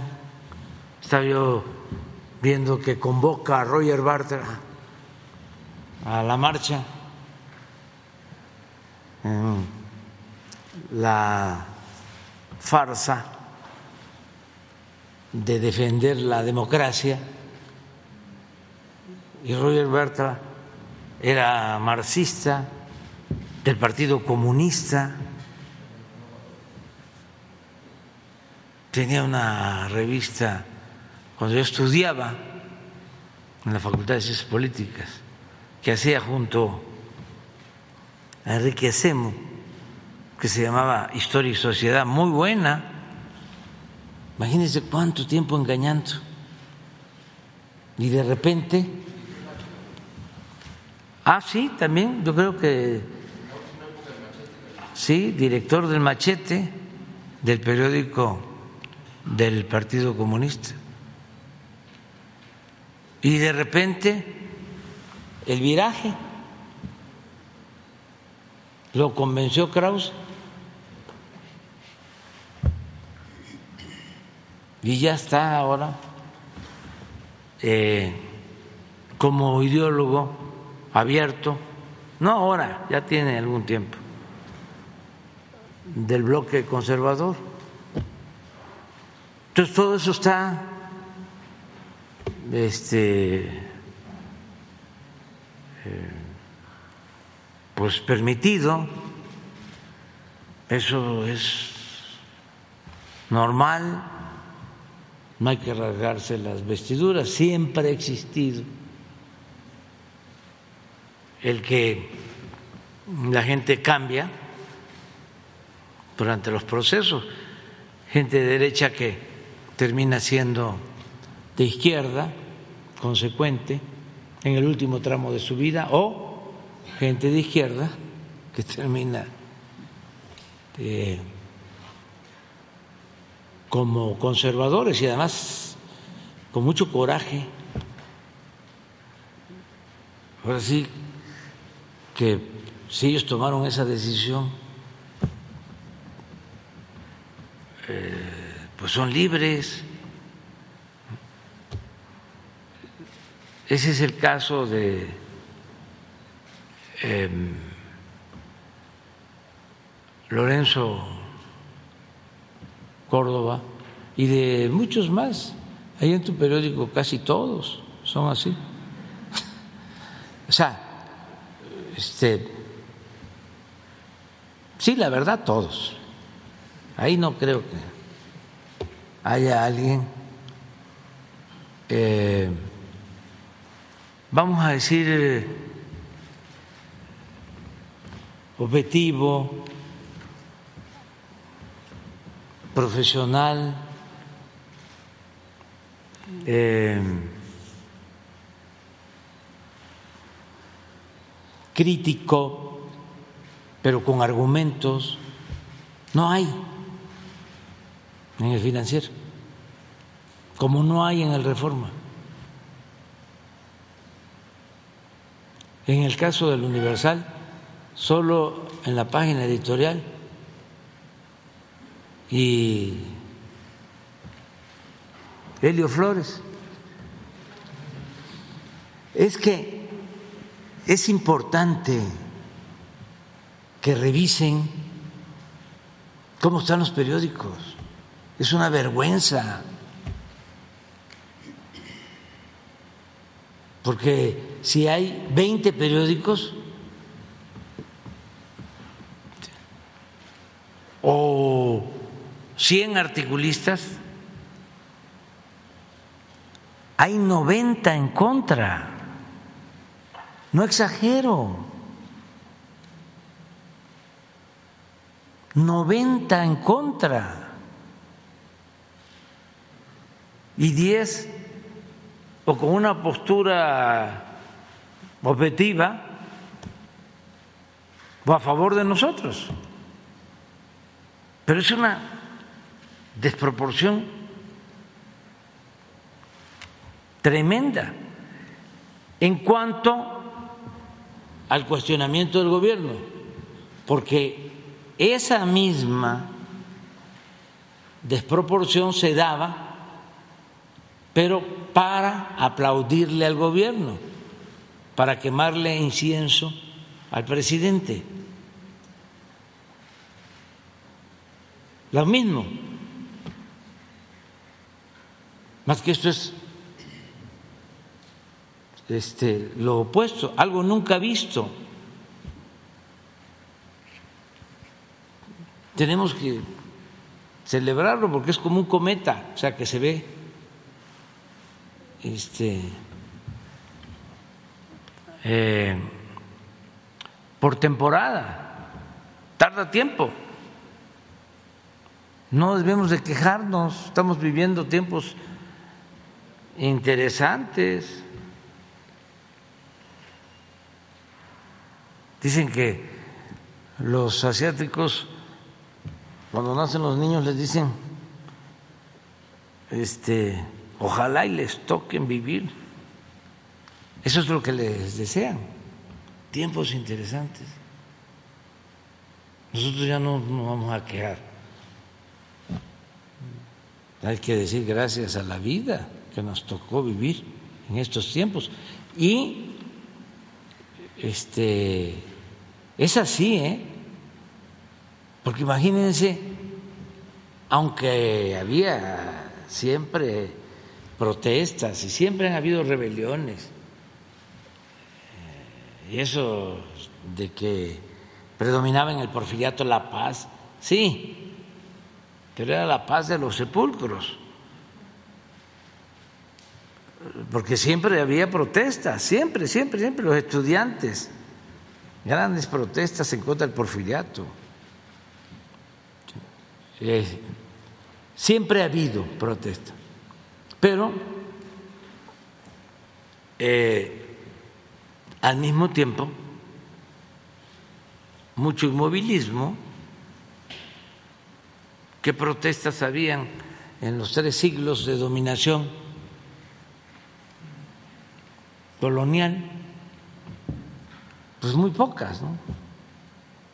En tres siglos solo se quemaron dos veces, quemaron dos veces quemaron el palacio, pero en 300 años, por los pleitos entre el virrey y el arzobispo. Este, pero ahora no, ahora es, esto mismo, por ejemplo, que acaba, ya parece la sección de, de quién es en las mentiras de la semana, ya se adelantó el general, pero imagínense una revista que se atreve a decir que hay este, misiles rusos, que hemos comprado misiles rusos de Quintana Roo. Está rarísimo eso. Muy raro.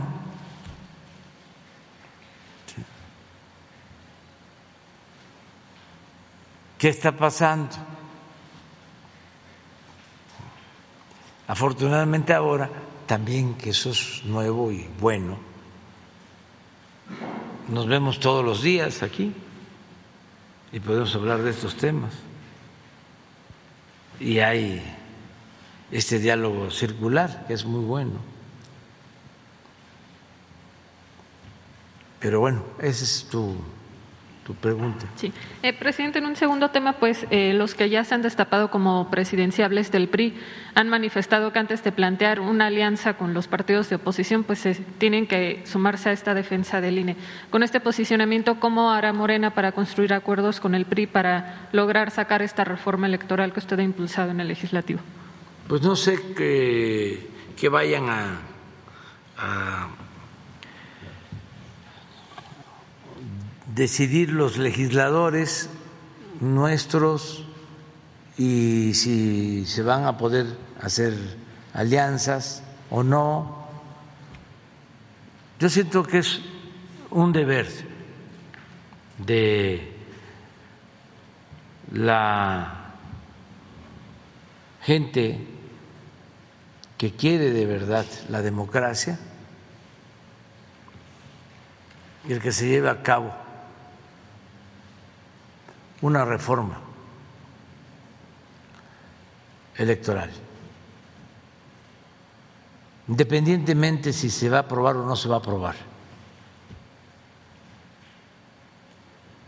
Porque es como lo que decía yo ayer de Guanajuato.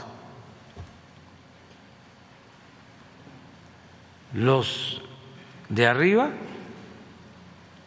deciden votar para que no participe el ejército, ni la Marina, ni la Guardia Nacional en seguridad pública en Guanajuato. Cuando es de los estados con más homicidios. ¿Quién padece esto? La gente. Pero consultaron al pueblo, no. Una decisión de arriba. Y en ese estado es lamentable porque hay un bloque de derecha, pero ahí es de ultraderecha. que tiene el control absoluto, el control de las instituciones. Es un poder completamente informal.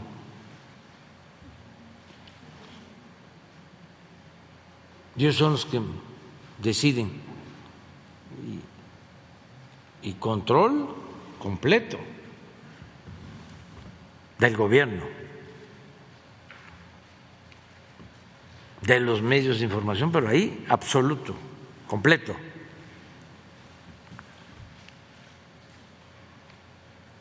Pero no por eso vamos a dejar en estado de indefensión al pueblo de Guanajuato. Claro que va a estar el ejército y va a estar la marina y va a estar la Guardia Nacional. Es lo mismo el caso de la reforma que estamos proponiendo. ¿Cómo? Hemos eh, este, sabido, hemos sido víctimas del fraude en México, si es una vergüenza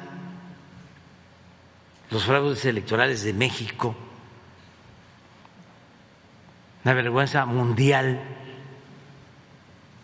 ¿Cómo? Este, no vamos a hacer nada.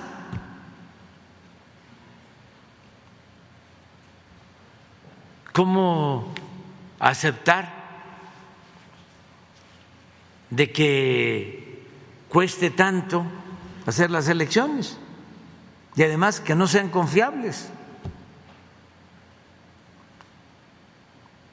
Precisamente por eso cuestan mucho, porque están al servicio de una oligarquía corrupta que tiene el control de estos órganos para que no se les afecten sus intereses, para que no haya gobiernos como el nuestro y puedan hacer fraudes electorales.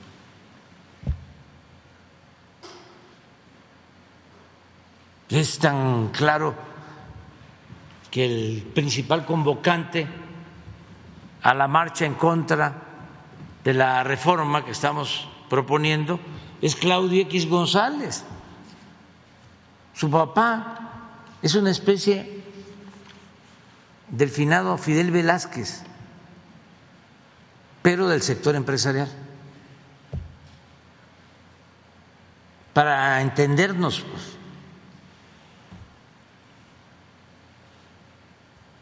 pues, ¿quiénes son Claro que pues, a ellos no les importa que se gasten 20 mil millones de pesos en organizar elecciones cada año, más que en ninguna parte del mundo. A ellos no les importa que hayan 500 diputados cuando pueden haber 300 a ellos les conviene que haya diputados plurinominales, porque así pueden meter gentes incondicionales o tener más diputados que los representan.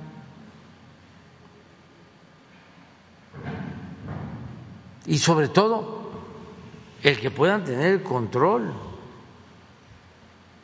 del Tribunal Electoral y del Consejo del INE.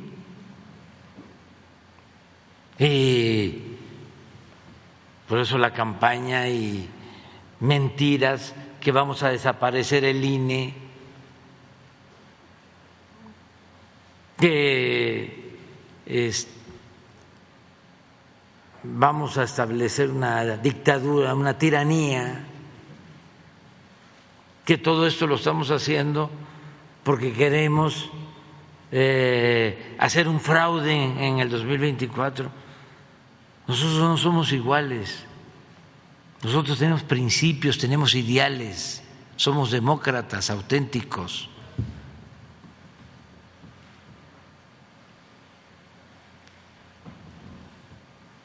Y tenemos autoridad moral. Pero todo eso lo eh, inventan para ocultar el fondo, tratar pues de ocultar el fondo que es el que ellos sigan siendo los dueños de México. Y lo dije ayer y creo que es claro. Ellos quisieran que el gobierno representara a todos, todos los intereses.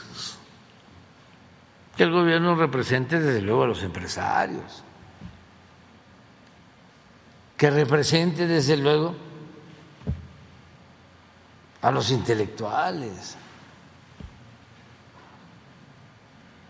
que represente desde luego a los periodistas,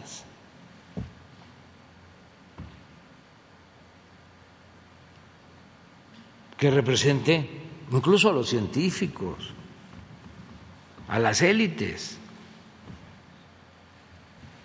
menos al pueblo raso. Un gobierno donde todos los intereses cuentan, menos el interés del pueblo. Porque así era. cuando volteaban a ver al pueblo? Cuando necesitaban los votos, que iban a entregar las despensas, los materiales de construcción, hacer los listados, porque les vamos a ayudar y a comprar votos.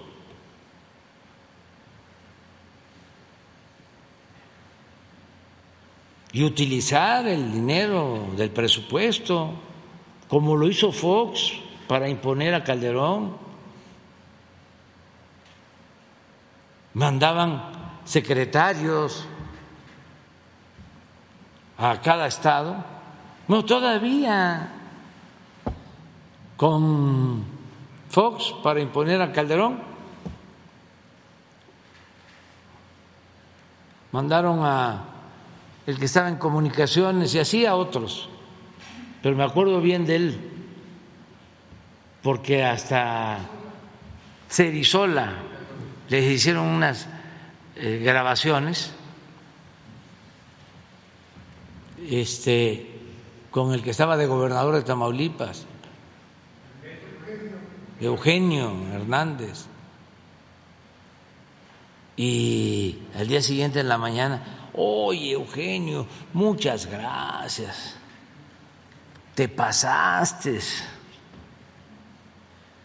Después de la elección del 2006. Muchas gracias y risas. Este el día de la elección la maestra del Bester hablándole también a Eugenio diciéndole, pues ya está esto, ya es hora de actuar. Al mediodía del día de la elección presidencial. Ahí está la grabación. Este, ¿y cómo iba a actuar? Al mediodía. Pues de modo que eh, llamar a todos los que no habían votado no a ir a votar, pues ya no les alcanzaba el tiempo. Era rellenar las urnas, falsificar las actas, todo el fraude que hicieron.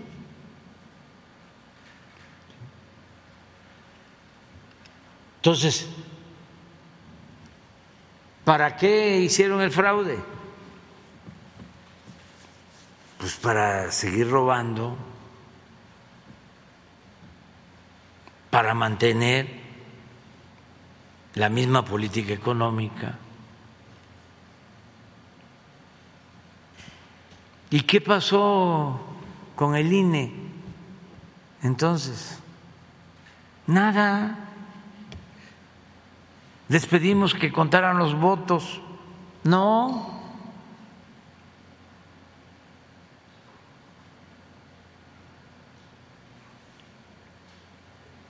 Y en la elección este, posterior, lo mismo fue a representar al gobierno anterior, el gobierno del presidente Peña, en el Estado de México, Narro, el doctor Narro. Fíjense el nivel de indignidad de desprestigio, que había estado de rector de la UNAM, luego secretario de salud y termina de delegado del PRI, como mataraquero del PRI. En la elección anterior. No solo eso, no sé si estaba ya el actual cuando Peña cuando la elección del 12 ya estaba? ¿Quién era el que estaba? Otro. No, no, no, no, no. Ese era en el 6. Sí. Bueno, en el 12, cuando le dan el triunfo a, al presidente Peña, presentamos denuncias, todo, siempre, protestas aquí, en el Zócalo. ¿Qué creen que este, resolvieron los del INE? Una de nuestras eh, denuncias iba en el sentido de que habían rebasado el tope de campaña, que obviamente lo rebasaron con mucho. ¿Cuál fue el dictamen? De que los que habíamos rebasado el tope de campaña éramos nosotros. No el PRI y su candidato el licenciado Peña. Pasa el tiempo y viene todo el escándalo de Odebrecht.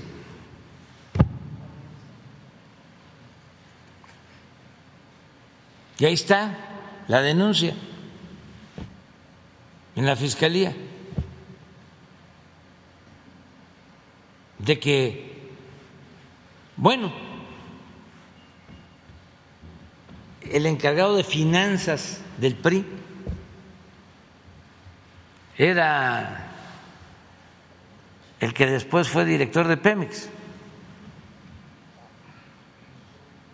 Lozoya, que por eso está preso. ¿Ese es el INE que defienden? ¿Eso es lo que quieren? A eso es lo que llaman con la reforma electoral buscar destruir la democracia. Son unos cretinos, corruptazos.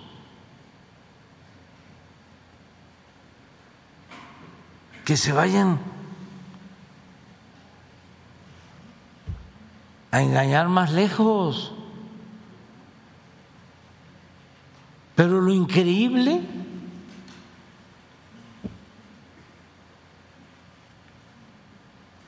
es que todavía hay quienes les creen.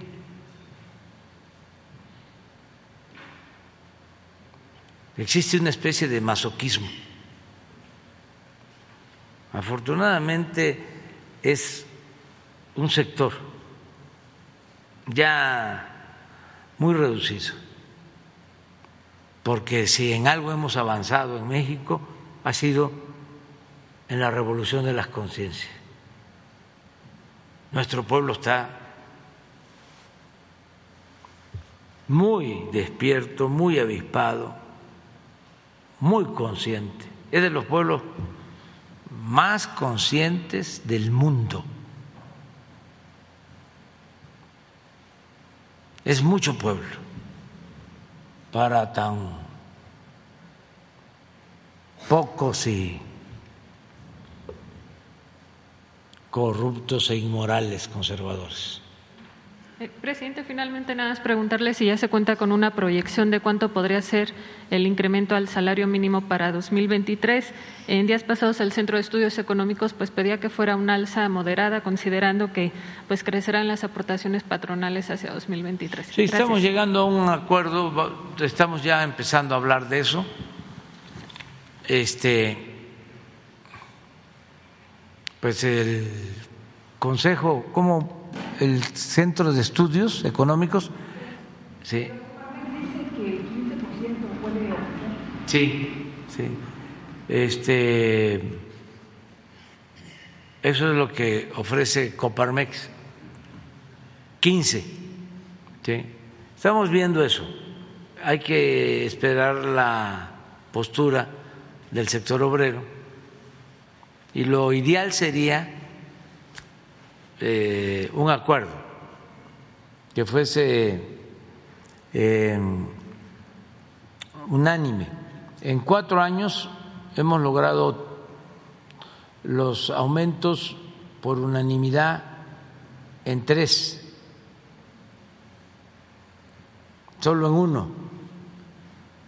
Eh, fue el gobierno con el sector obrero porque no quiso el sector empresarial, incluso también por cuestiones políticas, porque en el mismo sector empresarial habían este, organizaciones que sí querían. Y me acuerdo que fue cuando hubo menos aumento, cuando no fuimos juntos, fue cuando se aumentó menos, creo que el 15. Llegamos a ir juntos cuando se aumentó 22%, juntos. Y cuando se aumentó de los cuatro años menos, por cuestiones políticas, no sé si estaban en puerto unas elecciones, ya ven cómo son las cosas. Este, en esas temporadas. ¿no? Solamente en ese caso. Pero yo soy partidario de que se logre el acuerdo, porque se requiere aumentar el salario, si bien es cierto que tiene que ser eh, pues eh, cuidadoso por la situación de inflación que se vive, también no debe de utilizarse la inflación como pretexto para no aumentar el salario, porque es una gran mentira. Sea, nos engañaron durante todo el periodo neoliberal que no aumentaban el salario porque iba a haber inflación. No se midieron estos. ¿Se acuerdan también cómo decían de que eh, no se tenían ingresos suficientes, no se recaudaba mucho porque los de la economía informal no pagaban impuestos? Los vendedores ambulantes, los viene, viene. Que ahí estaba el problema, ¿no? Y muchos compraron eso. Cuando el problema era que no pagaban impuestos los de arriba. Pero vaya de fallatez, de que no pagan impuestos. Los de arriba, las grandes corporaciones, los grandes bancos, o hay devolución de impuestos de 10, de 15 mil millones al año y al mismo tiempo estos personajes, finísimas personas, echan a andar campañas para decir de que si no hay recaudación es por la economía informal y que había que cobrarles impuestos a los de la economía informal. Hasta en términos cuantitativos, si se decidiera eso, ¿cuánto se iba a recaudar? Si la gente sale a la calle a buscarse la vida, sacan para comer y para lo básico, pero el doble discurso la hipocresía. Es lo mismo esto del salario. No aumentes el salario. ¿Por qué no pones la lámina del salario?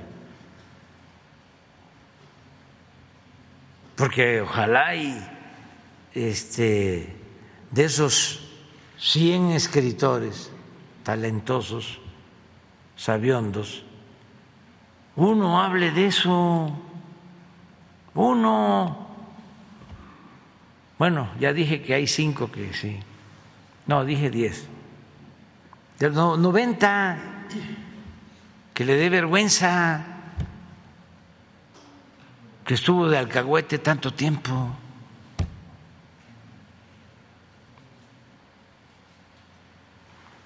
Lo del salario, como esto otro de este de la llamada reforma fiscal. Y así, la otra mentira, esa es de grandes ligas. Es como el jonrón que batió Jordan Álvarez. Ahora que ganaron los Bravos de Houston, los Astros los Astros de Houston. Todavía no cae la pelota esa. Habían dos hombres en base y vino el Jordan.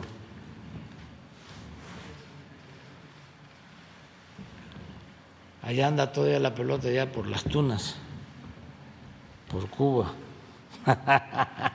no ha caído. Eh, pero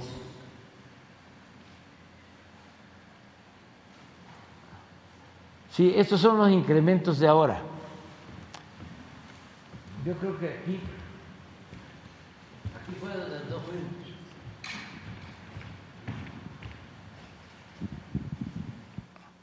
Aquí, no fuimos juntos. Pero esos son los incrementos de ahora.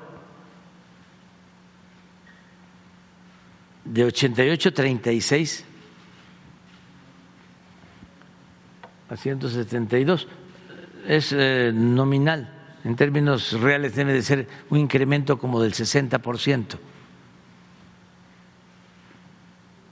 pero en la frontera es el doble, un poco más. Pero lo que quiero es la del periodo neoliberal, ver esto, pero en el periodo neoliberal. Le decía yo que el otro honrón, así como el de Jordan Álvarez, era la, mentira esa de que si llovía fuerte arriba, goteaba abajo. Si se bañaban los de arriba, salpicaban.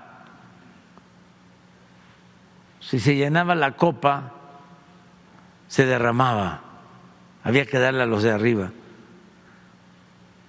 No, pues se llenaba la copa, pero ponían otra. Y nunca se derramaba. Pero miren esto, de 88. Aquí fue el fraude.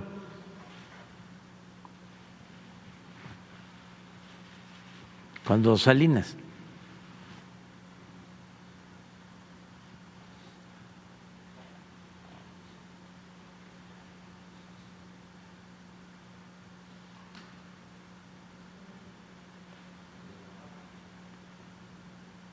Hasta aquí.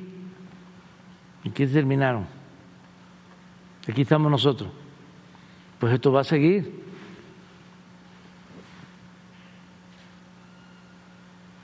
Pero en todo esto hubo una pérdida del poder adquisitivo del salario del 75 por ciento.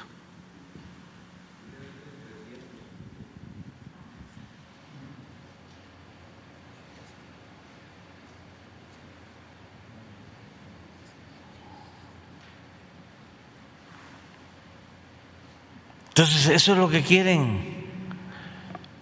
que regresemos a esto. La gente no quiere eso. Pero bueno, estamos este, trabajando para este, que aumente el salario. Está demostrado además de que si aumenta el salario no necesariamente aumenta la inflación porque la inflación empezó a aumentar aquí,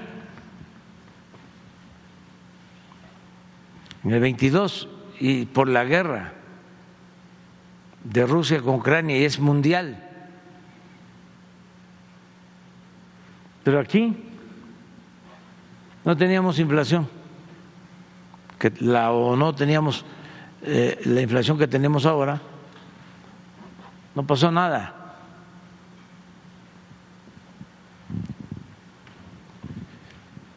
Entonces estamos viendo eso y yo creo que la comisión va a resolver en diciembre.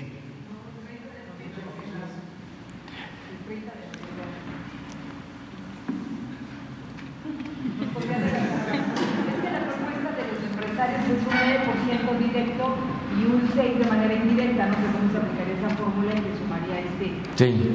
15%. El sector obrero pues todavía no se plantea definido y falta también conocer el gobierno. Que nos adelantara a lo mejor antes del 30 de noviembre, pues cómo, cómo se ve ese aumento. Se tiene este, diciembre de plazo. Este, y la información que yo tengo, este, a lo mejor este, sí, es correcta. Parece que quieren hacerlo el día primero de diciembre, en la mañana. Eso es lo que eh, me ha llegado de información. Pero todavía falta, eh, sí, porque ya hubo una organización, bueno, ya sabía lo del 15% y una organización obrera que no que propuso más, la CROC, pero ya no me meto ya en eso. Porque Eso es, sí, hay que esperar, hay que esperar. tienen tiempo. Ayer tuve de reunión con la secretaria del Trabajo y trabajamos sobre ese, tocamos ese tema. Pero lo más importante es buscar que este, se llegue a un acuerdo, un consenso. Ya estamos en eso. Bueno, vámonos. Ah, gracias, buenos días. Arturo Contreras de pie página. Me voy a sentar para no estorbarle a las cámaras. señor presidente, ayer tocaba el tema de Conagua, solo que quedaron un par de dudas al respecto. La llegada de Elena Burns junto con otros cinco subdirectores se dio hace dos años, cuando usted dijo que la Conagua necesitaba transformarse. Se dio la salida de seis subdirectores que estaban vinculados a partidos, al Partido Acción Nacional directamente y a las grandes mafias del agua. A lo largo de estos dos años, estos seis subdirectores que fueron entrando, que entraron a sustituir a estos otros, han ido saliendo. La última que quedaba era Elena Burns eh, en Conagua, que, que, ahora está en riesgo de ya no estar ahí, ¿no? O que se está discutiendo y ya no estar ahí. Entonces, pues la pregunta es esta, ¿no? Estos, estos personajes estaban identificados no solo por, por, la política, sino por la opinión pública, por muchos actores sociales a lo largo y ancho del país, como defensores del agua, ¿no? como voceros de, de, las causas ciudadanas que, para el acceso al agua, ¿no? la gente de Mexicali, la gente que en Yucatán lucha contra las granjas, por, granjas porcícolas, por ejemplo. Entonces, al salir todos ellos de Conagua, se teme que, que esta transformación que había dicho para que Conagua dejara de defender los intereses industriales y empresariales, pues está zanjada entonces, ¿quiénes van a ocupar estos lugares en Conagua? ¿Quiénes los están ocupando? ¿Y cómo va esta transformación si es que se va a realizar o si es que se va a, determinar? Este mismo grupo había planteado una reforma a la ley de agua que se está retomando y se pretende lanzar en el siguiente periodo de sesiones, según tengo entendido. Entonces, a ver cómo va eso. Vamos avanzando. Ayer hablé precisamente con Elena y ya se llegó a un acuerdo. Ella va a seguir trabajando con nosotros va a trabajar en la presidencia porque va a ayudarnos a la elaboración de un plan para el cuidado del agua. Es algo que vamos a dejar eh, antes de que, eh, algo que se va a terminar antes de que eh, concluya el gobierno para proteger el agua, para que haya planeación, que no haya ya más sobreexplotación de acuíferos y que se dé la prioridad al consumo de agua doméstica, a la gente. Entonces va a trabajar en eso y en el resto de Conagua se está cuidando de que se limpie de corrupción, se termine de limpiar de corrupción, porque era una de las instituciones, bueno, todo el gobierno estaba cundido de corrupción. Entonces se va limpiando, pero muchos se agazaparon, este, y siguieron con prácticas de antes.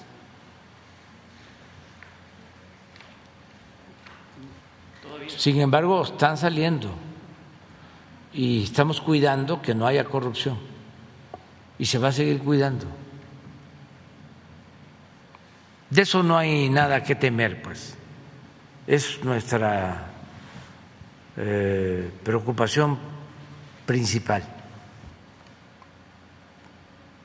Nada más que eh, a veces en las mismas dependencias hay diferencias, se confrontan son posturas distintas, ya hablábamos de que hay gente con criterio por lo general y no es eh, el decir sí, lo que usted ordene, no, nada de que, qué horas son las que usted quiera que sean, señor, no, eso ya se acabó, aquí hay debate, yo tengo que convencerlos a todos.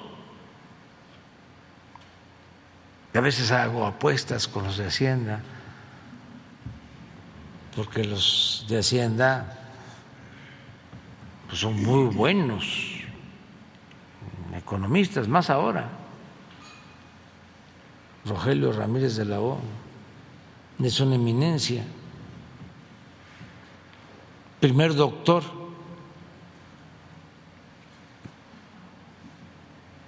mexicano graduado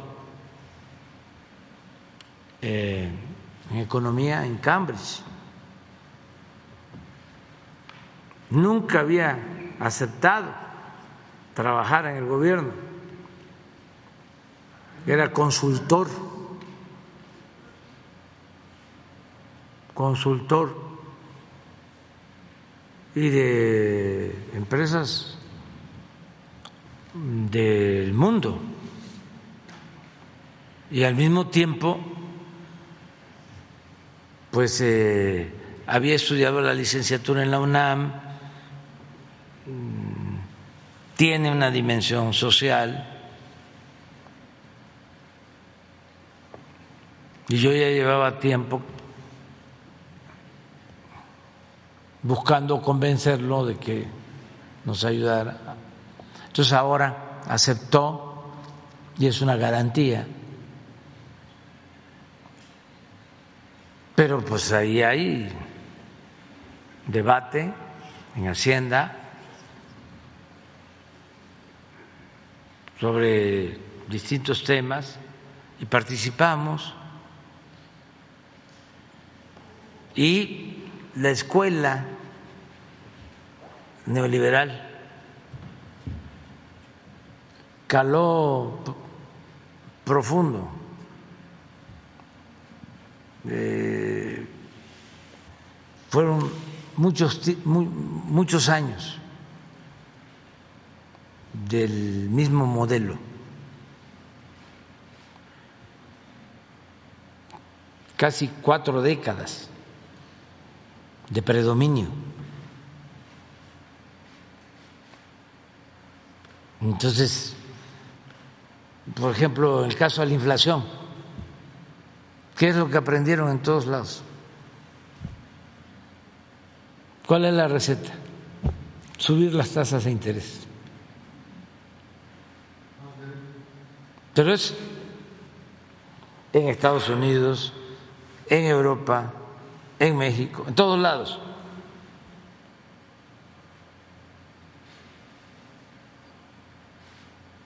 Es como si un carro se calienta, esa es la inflación, y se decide a pagar el carro, porque al subir las tasas de interés, pues ya no puede haber el mismo crecimiento económico. Entonces apagan el carro, pues ya no se va a calentar, pero ya no va eh, a funcionar, ya no va este, a tomar velocidad.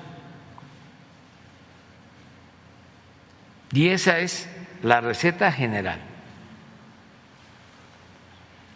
Y hay otras, claro que sí.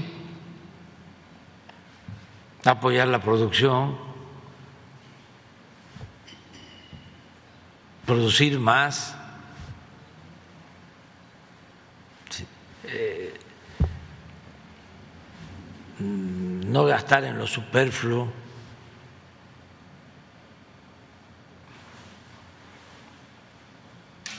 No gastar más de lo posible o del ingreso, porque se emproblemaron muchos países después de la pandemia. Se cayó la economía, pero en vez de buscar otras opciones, se fueron con la receta de siempre de entregar dinero arriba. Y a algunos se les pasó la mano. Hasta les aplaudían porque regresaban con dinero prestado. Nada más que ahora ya están sintiendo lo bueno, porque eh, les aumentó su gasto de pago de intereses, el costo de deuda. Pero bueno, no, no es una sola este, visión. Entonces estamos con Elena y con otros arreglando esto en todos lados, pero ni vamos a permitir la corrupción ni vamos a permitir eh, el que continúe el desorden para eh, la sobreexplotación de los acuíferos, ni el tráfico que se hace con el agua. Y va a haber planeación y en eso me va a ayudar Elena, que va a seguir trabajando. Ya no va a Sinaloa. A Sinaloa ya no va. Elena a Sinaloa, ¿ya no va? No, va a quedarse en presidencia para la elaboración de este plan de eh, cuidado del agua. En un segundo tema, señor presidente, hoy por la mañana los, los abogados, a las 12 del día, los abogados de varios generales del ejército van a dar una conferencia de prensa respecto al tema del GIEI. Ah, la pregunta no es encaminada a esto, más bien no, este, a la pregunta a la un grupo de abogados del ejército van a dar una conferencia por el caso de Ayotzinapa, no por el GIEI.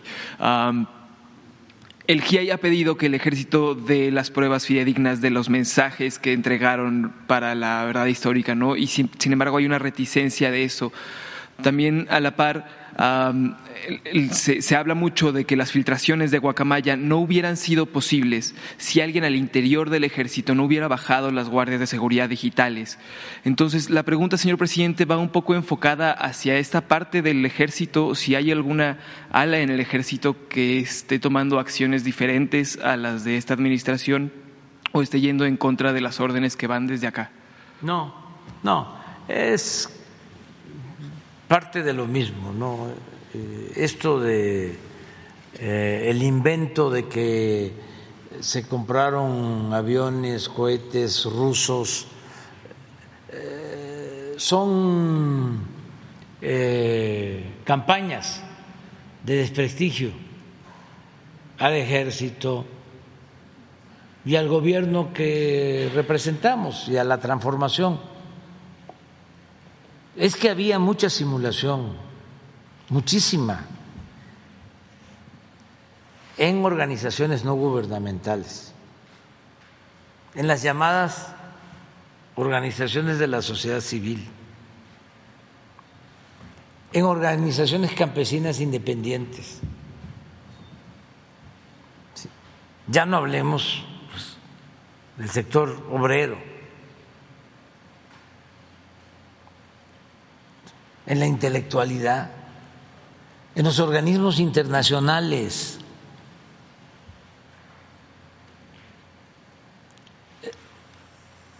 El periodo neoliberal fue creando un andamiaje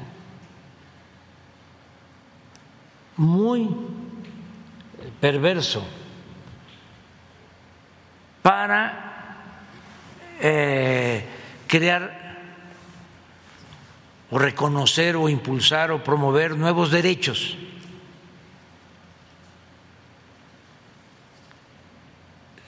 nuevas políticas públicas. Habían hasta, y siguen habiendo, seminarios, grados académicos sobre nuevas políticas públicas. Entonces se puso de moda.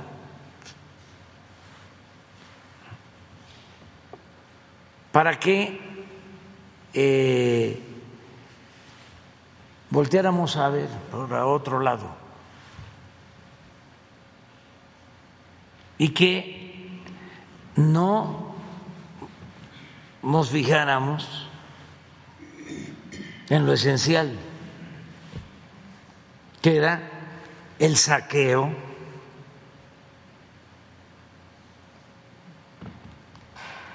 que un grupo de potentados en el mundo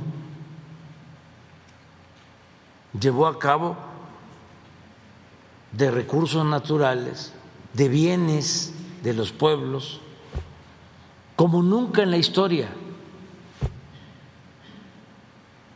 Haga un ejercicio de la riqueza que se acumuló en el periodo neoliberal.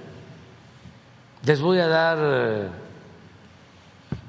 la fuente. La revista Forbes. ¿Cuántos multimillonarios había en el 88? No solo en México, en el mundo.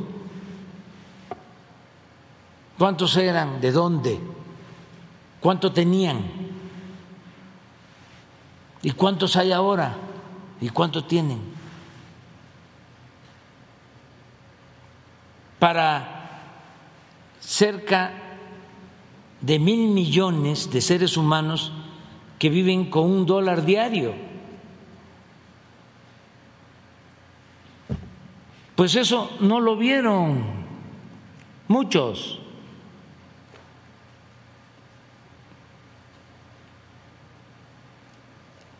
Porque estábamos en otras cosas. Es como en México, el principal problema la corrupción, el saqueo, como nunca en la historia. Nada que ver los tres siglos de saqueo durante la colonia con lo que sucedió en los 36 años del periodo neoliberal. Y ni en la academia,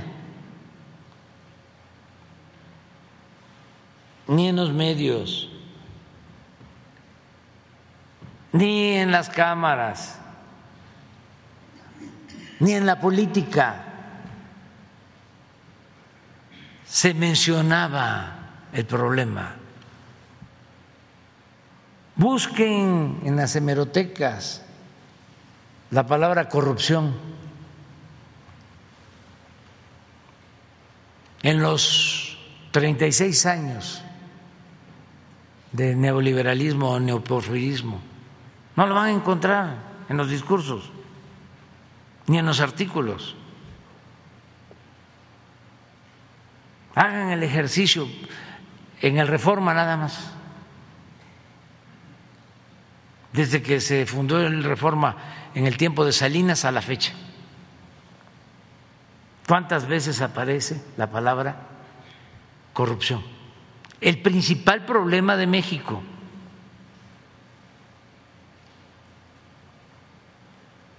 Entonces, esto de que el ejército no da información no es cierto. El ejército está ayudando en todo, pero si no saben que el ejército eh, surge de un movimiento revolucionario en México, y la vez pasada lo recordaba, el 18 de febrero detienen al presidente Madero, aquí en Palacio. 18 de febrero, a él y al vicepresidente José María Pino Suárez y al general Felipe Ángeles. Y ese día Huerta manda un telegrama a todos los gobernadores, decirles que el Senado le había autorizado para que él ejerciera la presidencia de la República. Y todos aceptaron, vergonzosamente, menos un gobernador, Venustiano Carranza, que esa noche se pronunció y al día siguiente el Congreso de Coahuila le dio facultades al gobernador, entre otras cosas. Primero, se desconoce al usurpador. Y segundo, para qué constituye un ejército. Por eso, el día del ejército es el 19 de febrero. Así surge nuestro ejército. Y ahora que voy a, porque ya estoy escribiendo sobre mi discurso del 20 de noviembre, que voy a dar este, respuesta a muchas de estas cosas. Para entrar al ejército a partir de entonces se tenía que llenar un cuestionario. Tengo en mi poder el cuestionario. Y las preguntas eran si se había participado en la dictadura porfirista. Así se decía, así está en el cuestionario. O si se había participado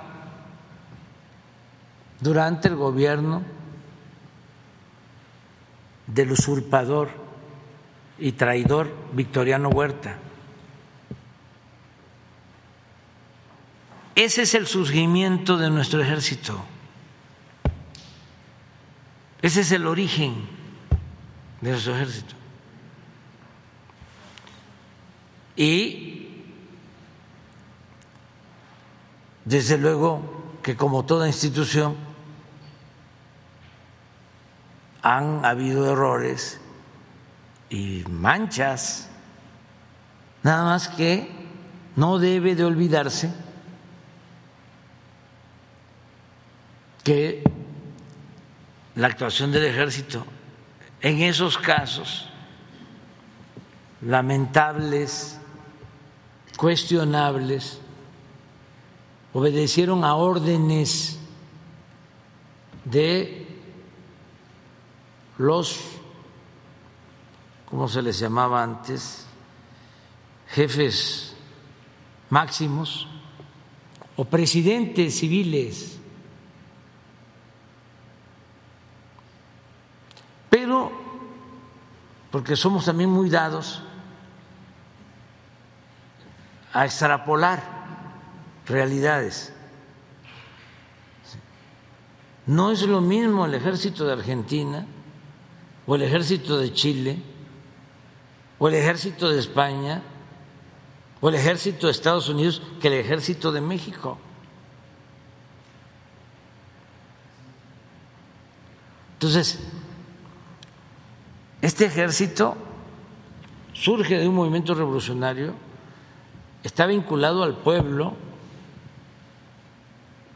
por eso hablo de que el soldado es pueblo uniformado y es un pueblo, es un ejército leal a las instituciones. No es un ejército golpista. Entonces, cuando eh, se presentan cuestiones como la de Ayotzinapa, pues este lo que se hace es que se actúa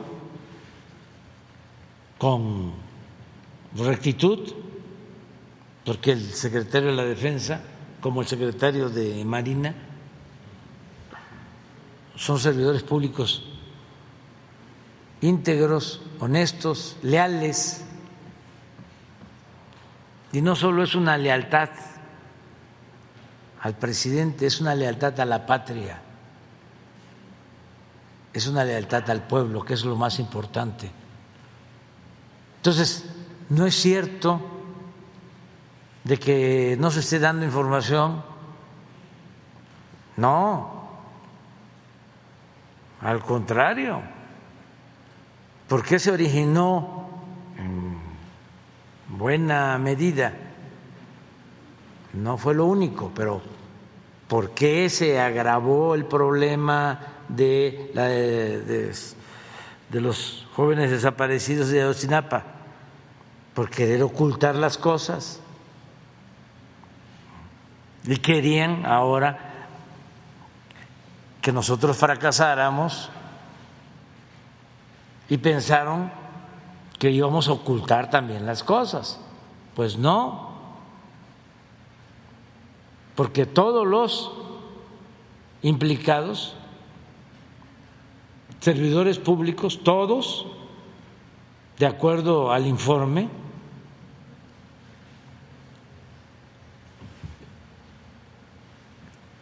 tienen orden de aprehensión o ya están detenidos. Pero hablábamos de las instituciones que todavía no terminan de limpiarse, pensaban de que iba a ser lo mismo de antes y estaban algunos muy campantes, pensando que no iba a haber problema porque tenían sus representantes en las instituciones, que los iban a encubrir o que los estaban protegiendo. Entonces, cambió todo, no lo esperaban. Y por eso es el desconcierto. Y va a seguir la investigación. Y no va a haber impunidad. Eh, y vamos a, a seguir eh, argumentando. Fíjate este, lo profundo de este asunto, que hasta el New York Times se metió.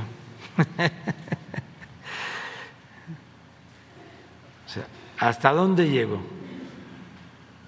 Para meterse el New York Times a defender a un torturador que está en Israel, por cierto.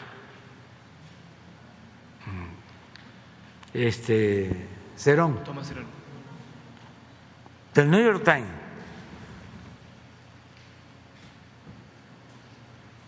¿Cómo sacó la información de Israel? ¿Quién se la proporcionó? ¿Grabaron? ¿Cuál fue la práctica para tener esa información? Entonces, es lo que puedo comentarte. ¿no? Gracias, señor presidente. Para terminar, ah, hace un mes en el estado de Chiapas, en el municipio de Frontera, hay un ejido, el ejido de Sinaloa, que está atrapado en una lucha entre, entre dos grupos delincuenciales. Hace exactamente un mes, y un mes y un día, un ciudadano fue, a, me parece, un destacamento de la Secretaría de la Defensa Nacional, del Ejército, a pedir auxilio, a denunciar lo que había pasado, y al día siguiente esta persona pues fue detenida en el transporte público en el que viajaba, lo bajaron unos hombres armados y desde entonces no se sabe nada de él. Entonces nos piden pues atención del ejército en esta zona. Estamos atendiendo un caso, a lo mejor es ese. Eh, ¿No es frontera con Malapa? Sí. Sí. Es. Yo acabo de estar en. ¿Es un maestro? Ah, lo ven, porque yo creo que ese es. Sí, me vieron ya en la Puebla. Sí, mandaron Este, un destacamento, pero. ¿Mande? Tengo entendido que mandaron un destacamento de varios militares hace aproximadamente un mes, pero no hay más información. Estamos trabajando en eso, como también eh, en otros casos, no voy a decir, pero sí estamos este, cuidando eso. Sí, sí tenemos ya esa denuncia. Pero ahora, na- nada más que, que, este, que te diga si es, es, es seguro que es, el- es frontera con Malapa, en la frontera de Guatemala con México. Muy bien. ¿Quién sigue? ¿Ya terminamos? Ah. Ella, ella, ella, ella, ella. Gracias, presidente. Tengo tres años y medio que no le pregunto. Ah, Ya me merezco una. Gracias, presidente. Soy Ana Rosa Palma, Grupo Radiorama, y en esta ocasión vengo por Radiorama Morelos. Es el caso de Ariadna, señor. Ayer una fuerte declaración de la jefa de gobierno, Claudia Sheinbaum, y pues sí nos gustaría saber, sobre todo a la gente de Morelos, señor, qué va a pasar con el fiscal. El gobernador Cuauhtémoc Blanco, ha, desde el que inició, yo recuerdo que en tercer mes, él empezó a presentar denuncias precisamente por este mal manejo. Se, al anterior gobernador también se le mencionó. Y no ha pasado nada, señor. Hoy es muy grave lo que sucedió allá en Morelos y sobre todo que esté implicado un, pues quien debe de servirnos a nosotros y quien está encargado de la justicia. ¿Qué es lo que está pasando? La pregunta, señor, en este caso es, ¿se le va a dar el apoyo al gobernador, a Cuauhtémoc Blanco, para que pues este fiscal no se merece estar ahí por su falta de ética y sobre todo este atroz asesinato que se cometió y se fue a dejar esta mujer allá. Y la segunda, señor, es este para el secretario de la Defensa Nacional, precisamente en el asunto del Estado de Morelos. Si existe ya algún programa, señor secretario, en torno a algún acercamiento con la población precisamente del sur de Morelos y porque hace frontera con Guerrero y hace frontera con Oaxaca, una pues una situación ahí muy difícil. No sé si tengan algo ya planeado, sobre todo el acercamiento hacia la población de aquella región de Morelos. Gracias, señor presidente.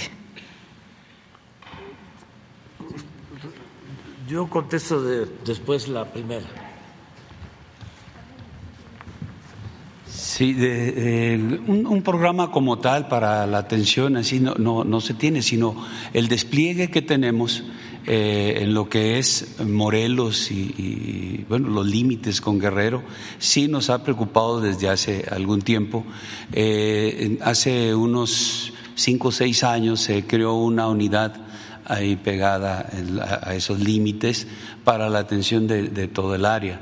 Eh, y de tal manera que los comandantes de zona, de, zona militar, eh, con, con las unidades que tienen eh, a su disposición, tratan de ir atendiendo los lugares donde se tiene información que, bueno, puede tener presencia la, la- delincuencia o algunas necesidades de la población para poderlos auxiliar, pero ellos eh, tienen a su disposición todos lo- lo- los recursos de la zona, aunque no estén en esa área eh, en donde se presenten, para poder influir. Eh, no, en nuestra organización no tenemos eh, límites en cuanto a, los estados. Sí estamos en, un estado, normalmente las comandancias de zona responden a, los límites territoriales de un estado, eh, pero, pero no, no, no nos eh, ceñimos a los a los eh, límites existentes, sino lo que buscamos es ver las problemáticas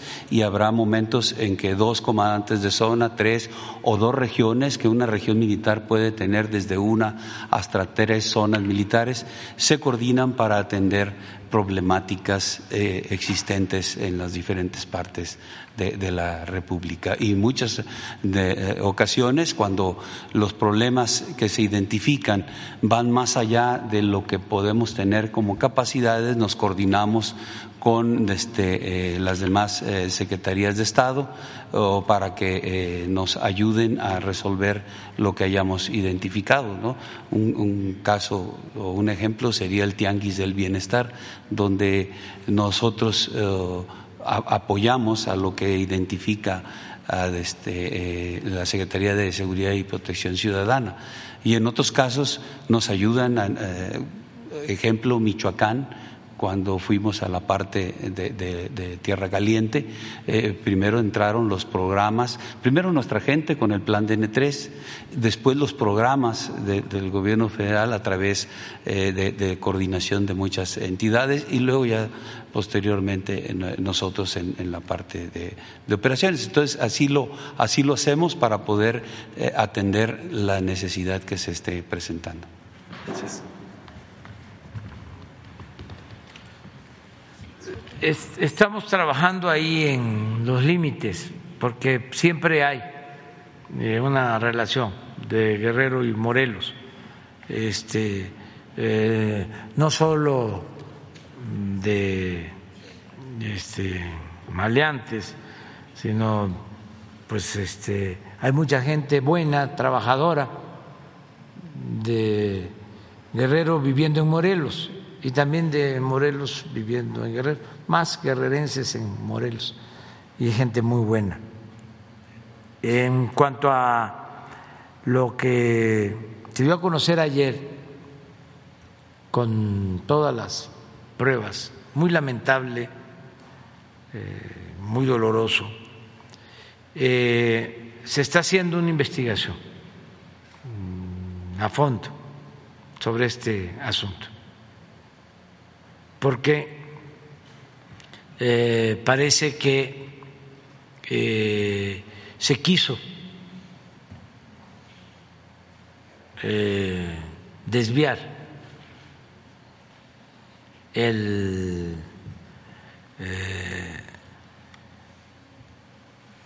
el móvil y la causa del asesinato.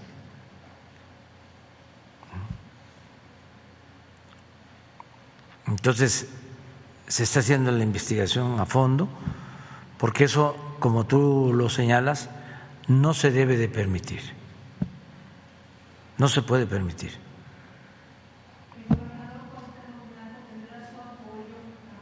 Siempre tiene nuestro apoyo, pero independientemente de el gobernador es un asunto de justicia que tiene que ver, pues, con un asesinato eh, que tiene que ver con la actuación de autoridades y desde luego es eh, una aberrante violación de derechos humanos. O sea, un hecho horrendo.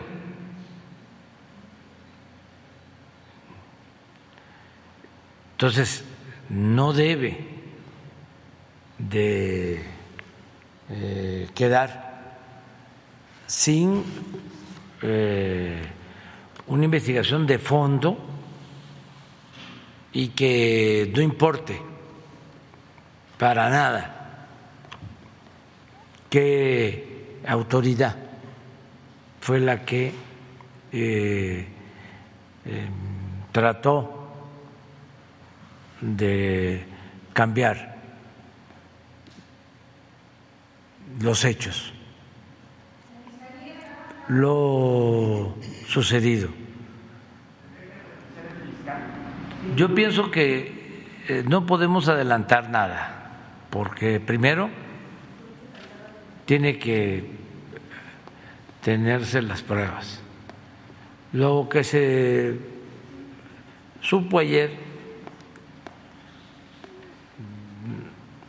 nosotros nos enteramos desde temprano, porque los lunes eh, asiste la jefa de gobierno a la reunión de seguridad, todos los lunes, y ella planteó el tema la jefa de gobierno en la reunión de seguridad. Entonces, eh, al parecer hay una este, declaración en el sentido de que la muerte de la eh, sí, muchacha joven este, se ve ocasionado por otra causa. Este, cuando eh, no es así, cuando no fue así. De todas maneras hay que tener todos los elementos. Eh, eh, como, como en este caso corresponde a las fiscalías estatales, mi recomendación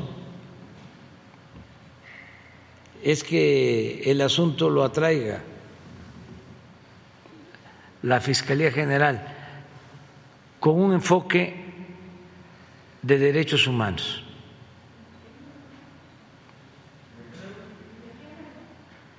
para que este, se resuelva esto lo más pronto posible. Al momento que se atraiga, ya nada más es que entreguen todos los informes, las dos procuradurías, las de la, la de Morelos y la del el distrito, digo, la Ciudad de México, y que la Fiscalía General se haga cargo.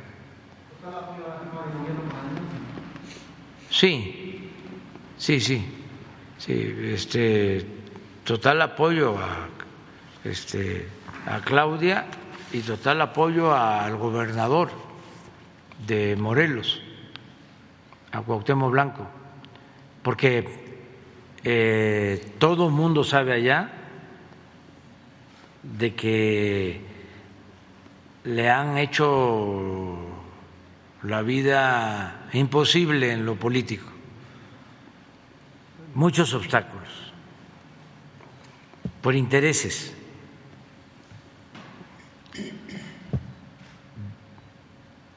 de la delincuencia organizada y la de cuello blanco.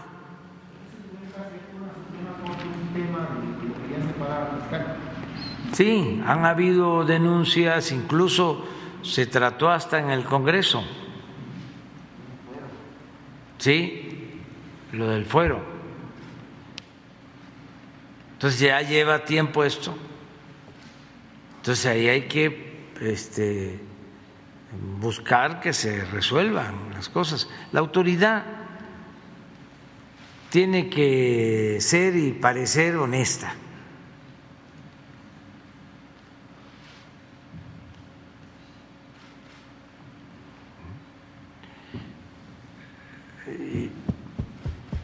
Y siempre este, actuar con rectitud, como decía el presidente Juárez, con un recto proceder. Entonces, los fiscales, no todos, pero por lo general, eh, creo que esa reforma que se hizo en su momento no fue correcta porque fiscales generales y fiscales anticorrupción los nombraron los gobernadores.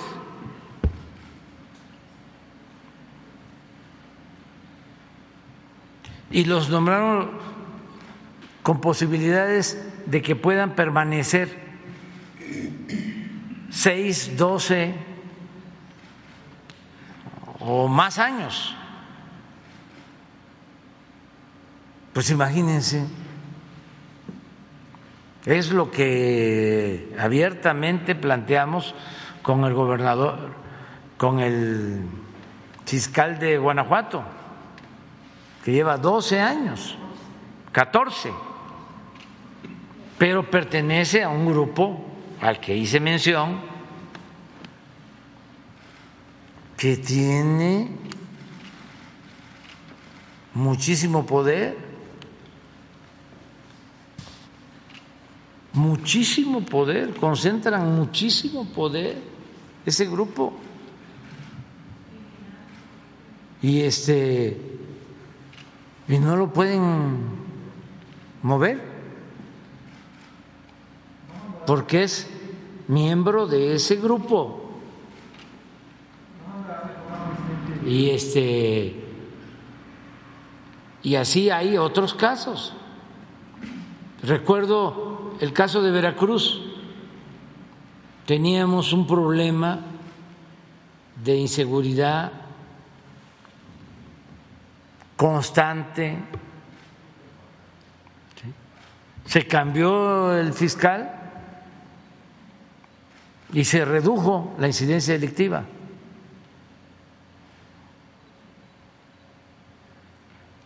Y en el caso de, de Guanajuato,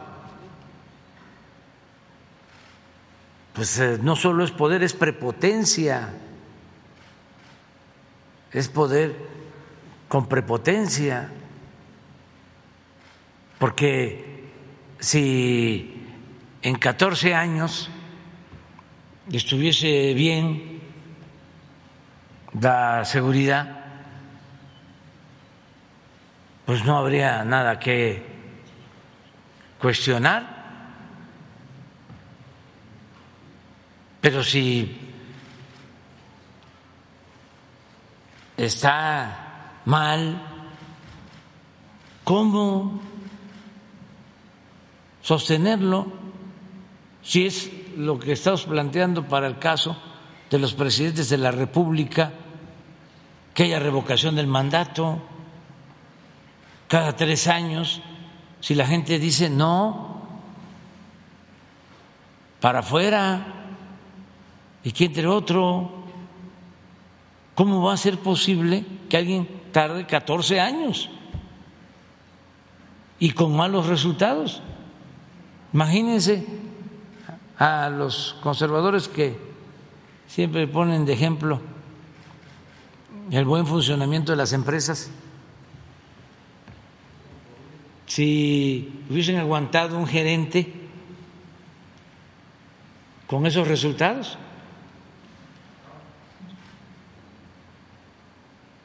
un eh, director de un banco regional. O de una tienda de autoservicio. Que no entregara buenas cuentas.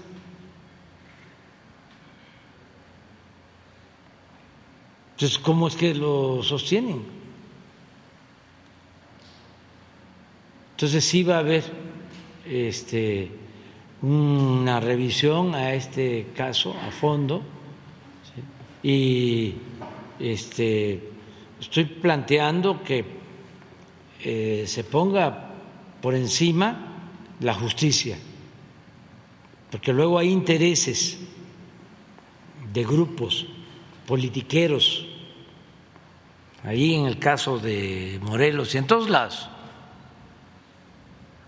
como hablábamos de Guanajuato, pues también en el caso de Morelos, grupos no tienen ideales, no tienen principios, no les importa el pueblo, es la lucha del poder por el poder. Son unos ambiciosos vulgares. Y el que no tiene ideal, el que no tiene principios, el que nada más le importa el poder por el poder, es o está a punto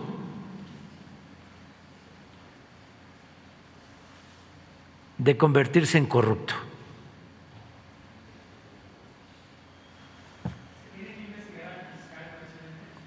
Se tiene que hacer la investigación de lo que sucedió en este caso para que se aclare ¿Por qué? Si hubo una autopsia, se estaba señalando de que la causa de la muerte era otra y que no había golpes. Todo eso Y también la declaración, si hay declaración pública. Es que cuando sucede una cosa así, por lo general, no declaran los ministerios públicos, no declara ninguna autoridad, esperan. Pero si hubo la declaración, ¿por qué la prisa?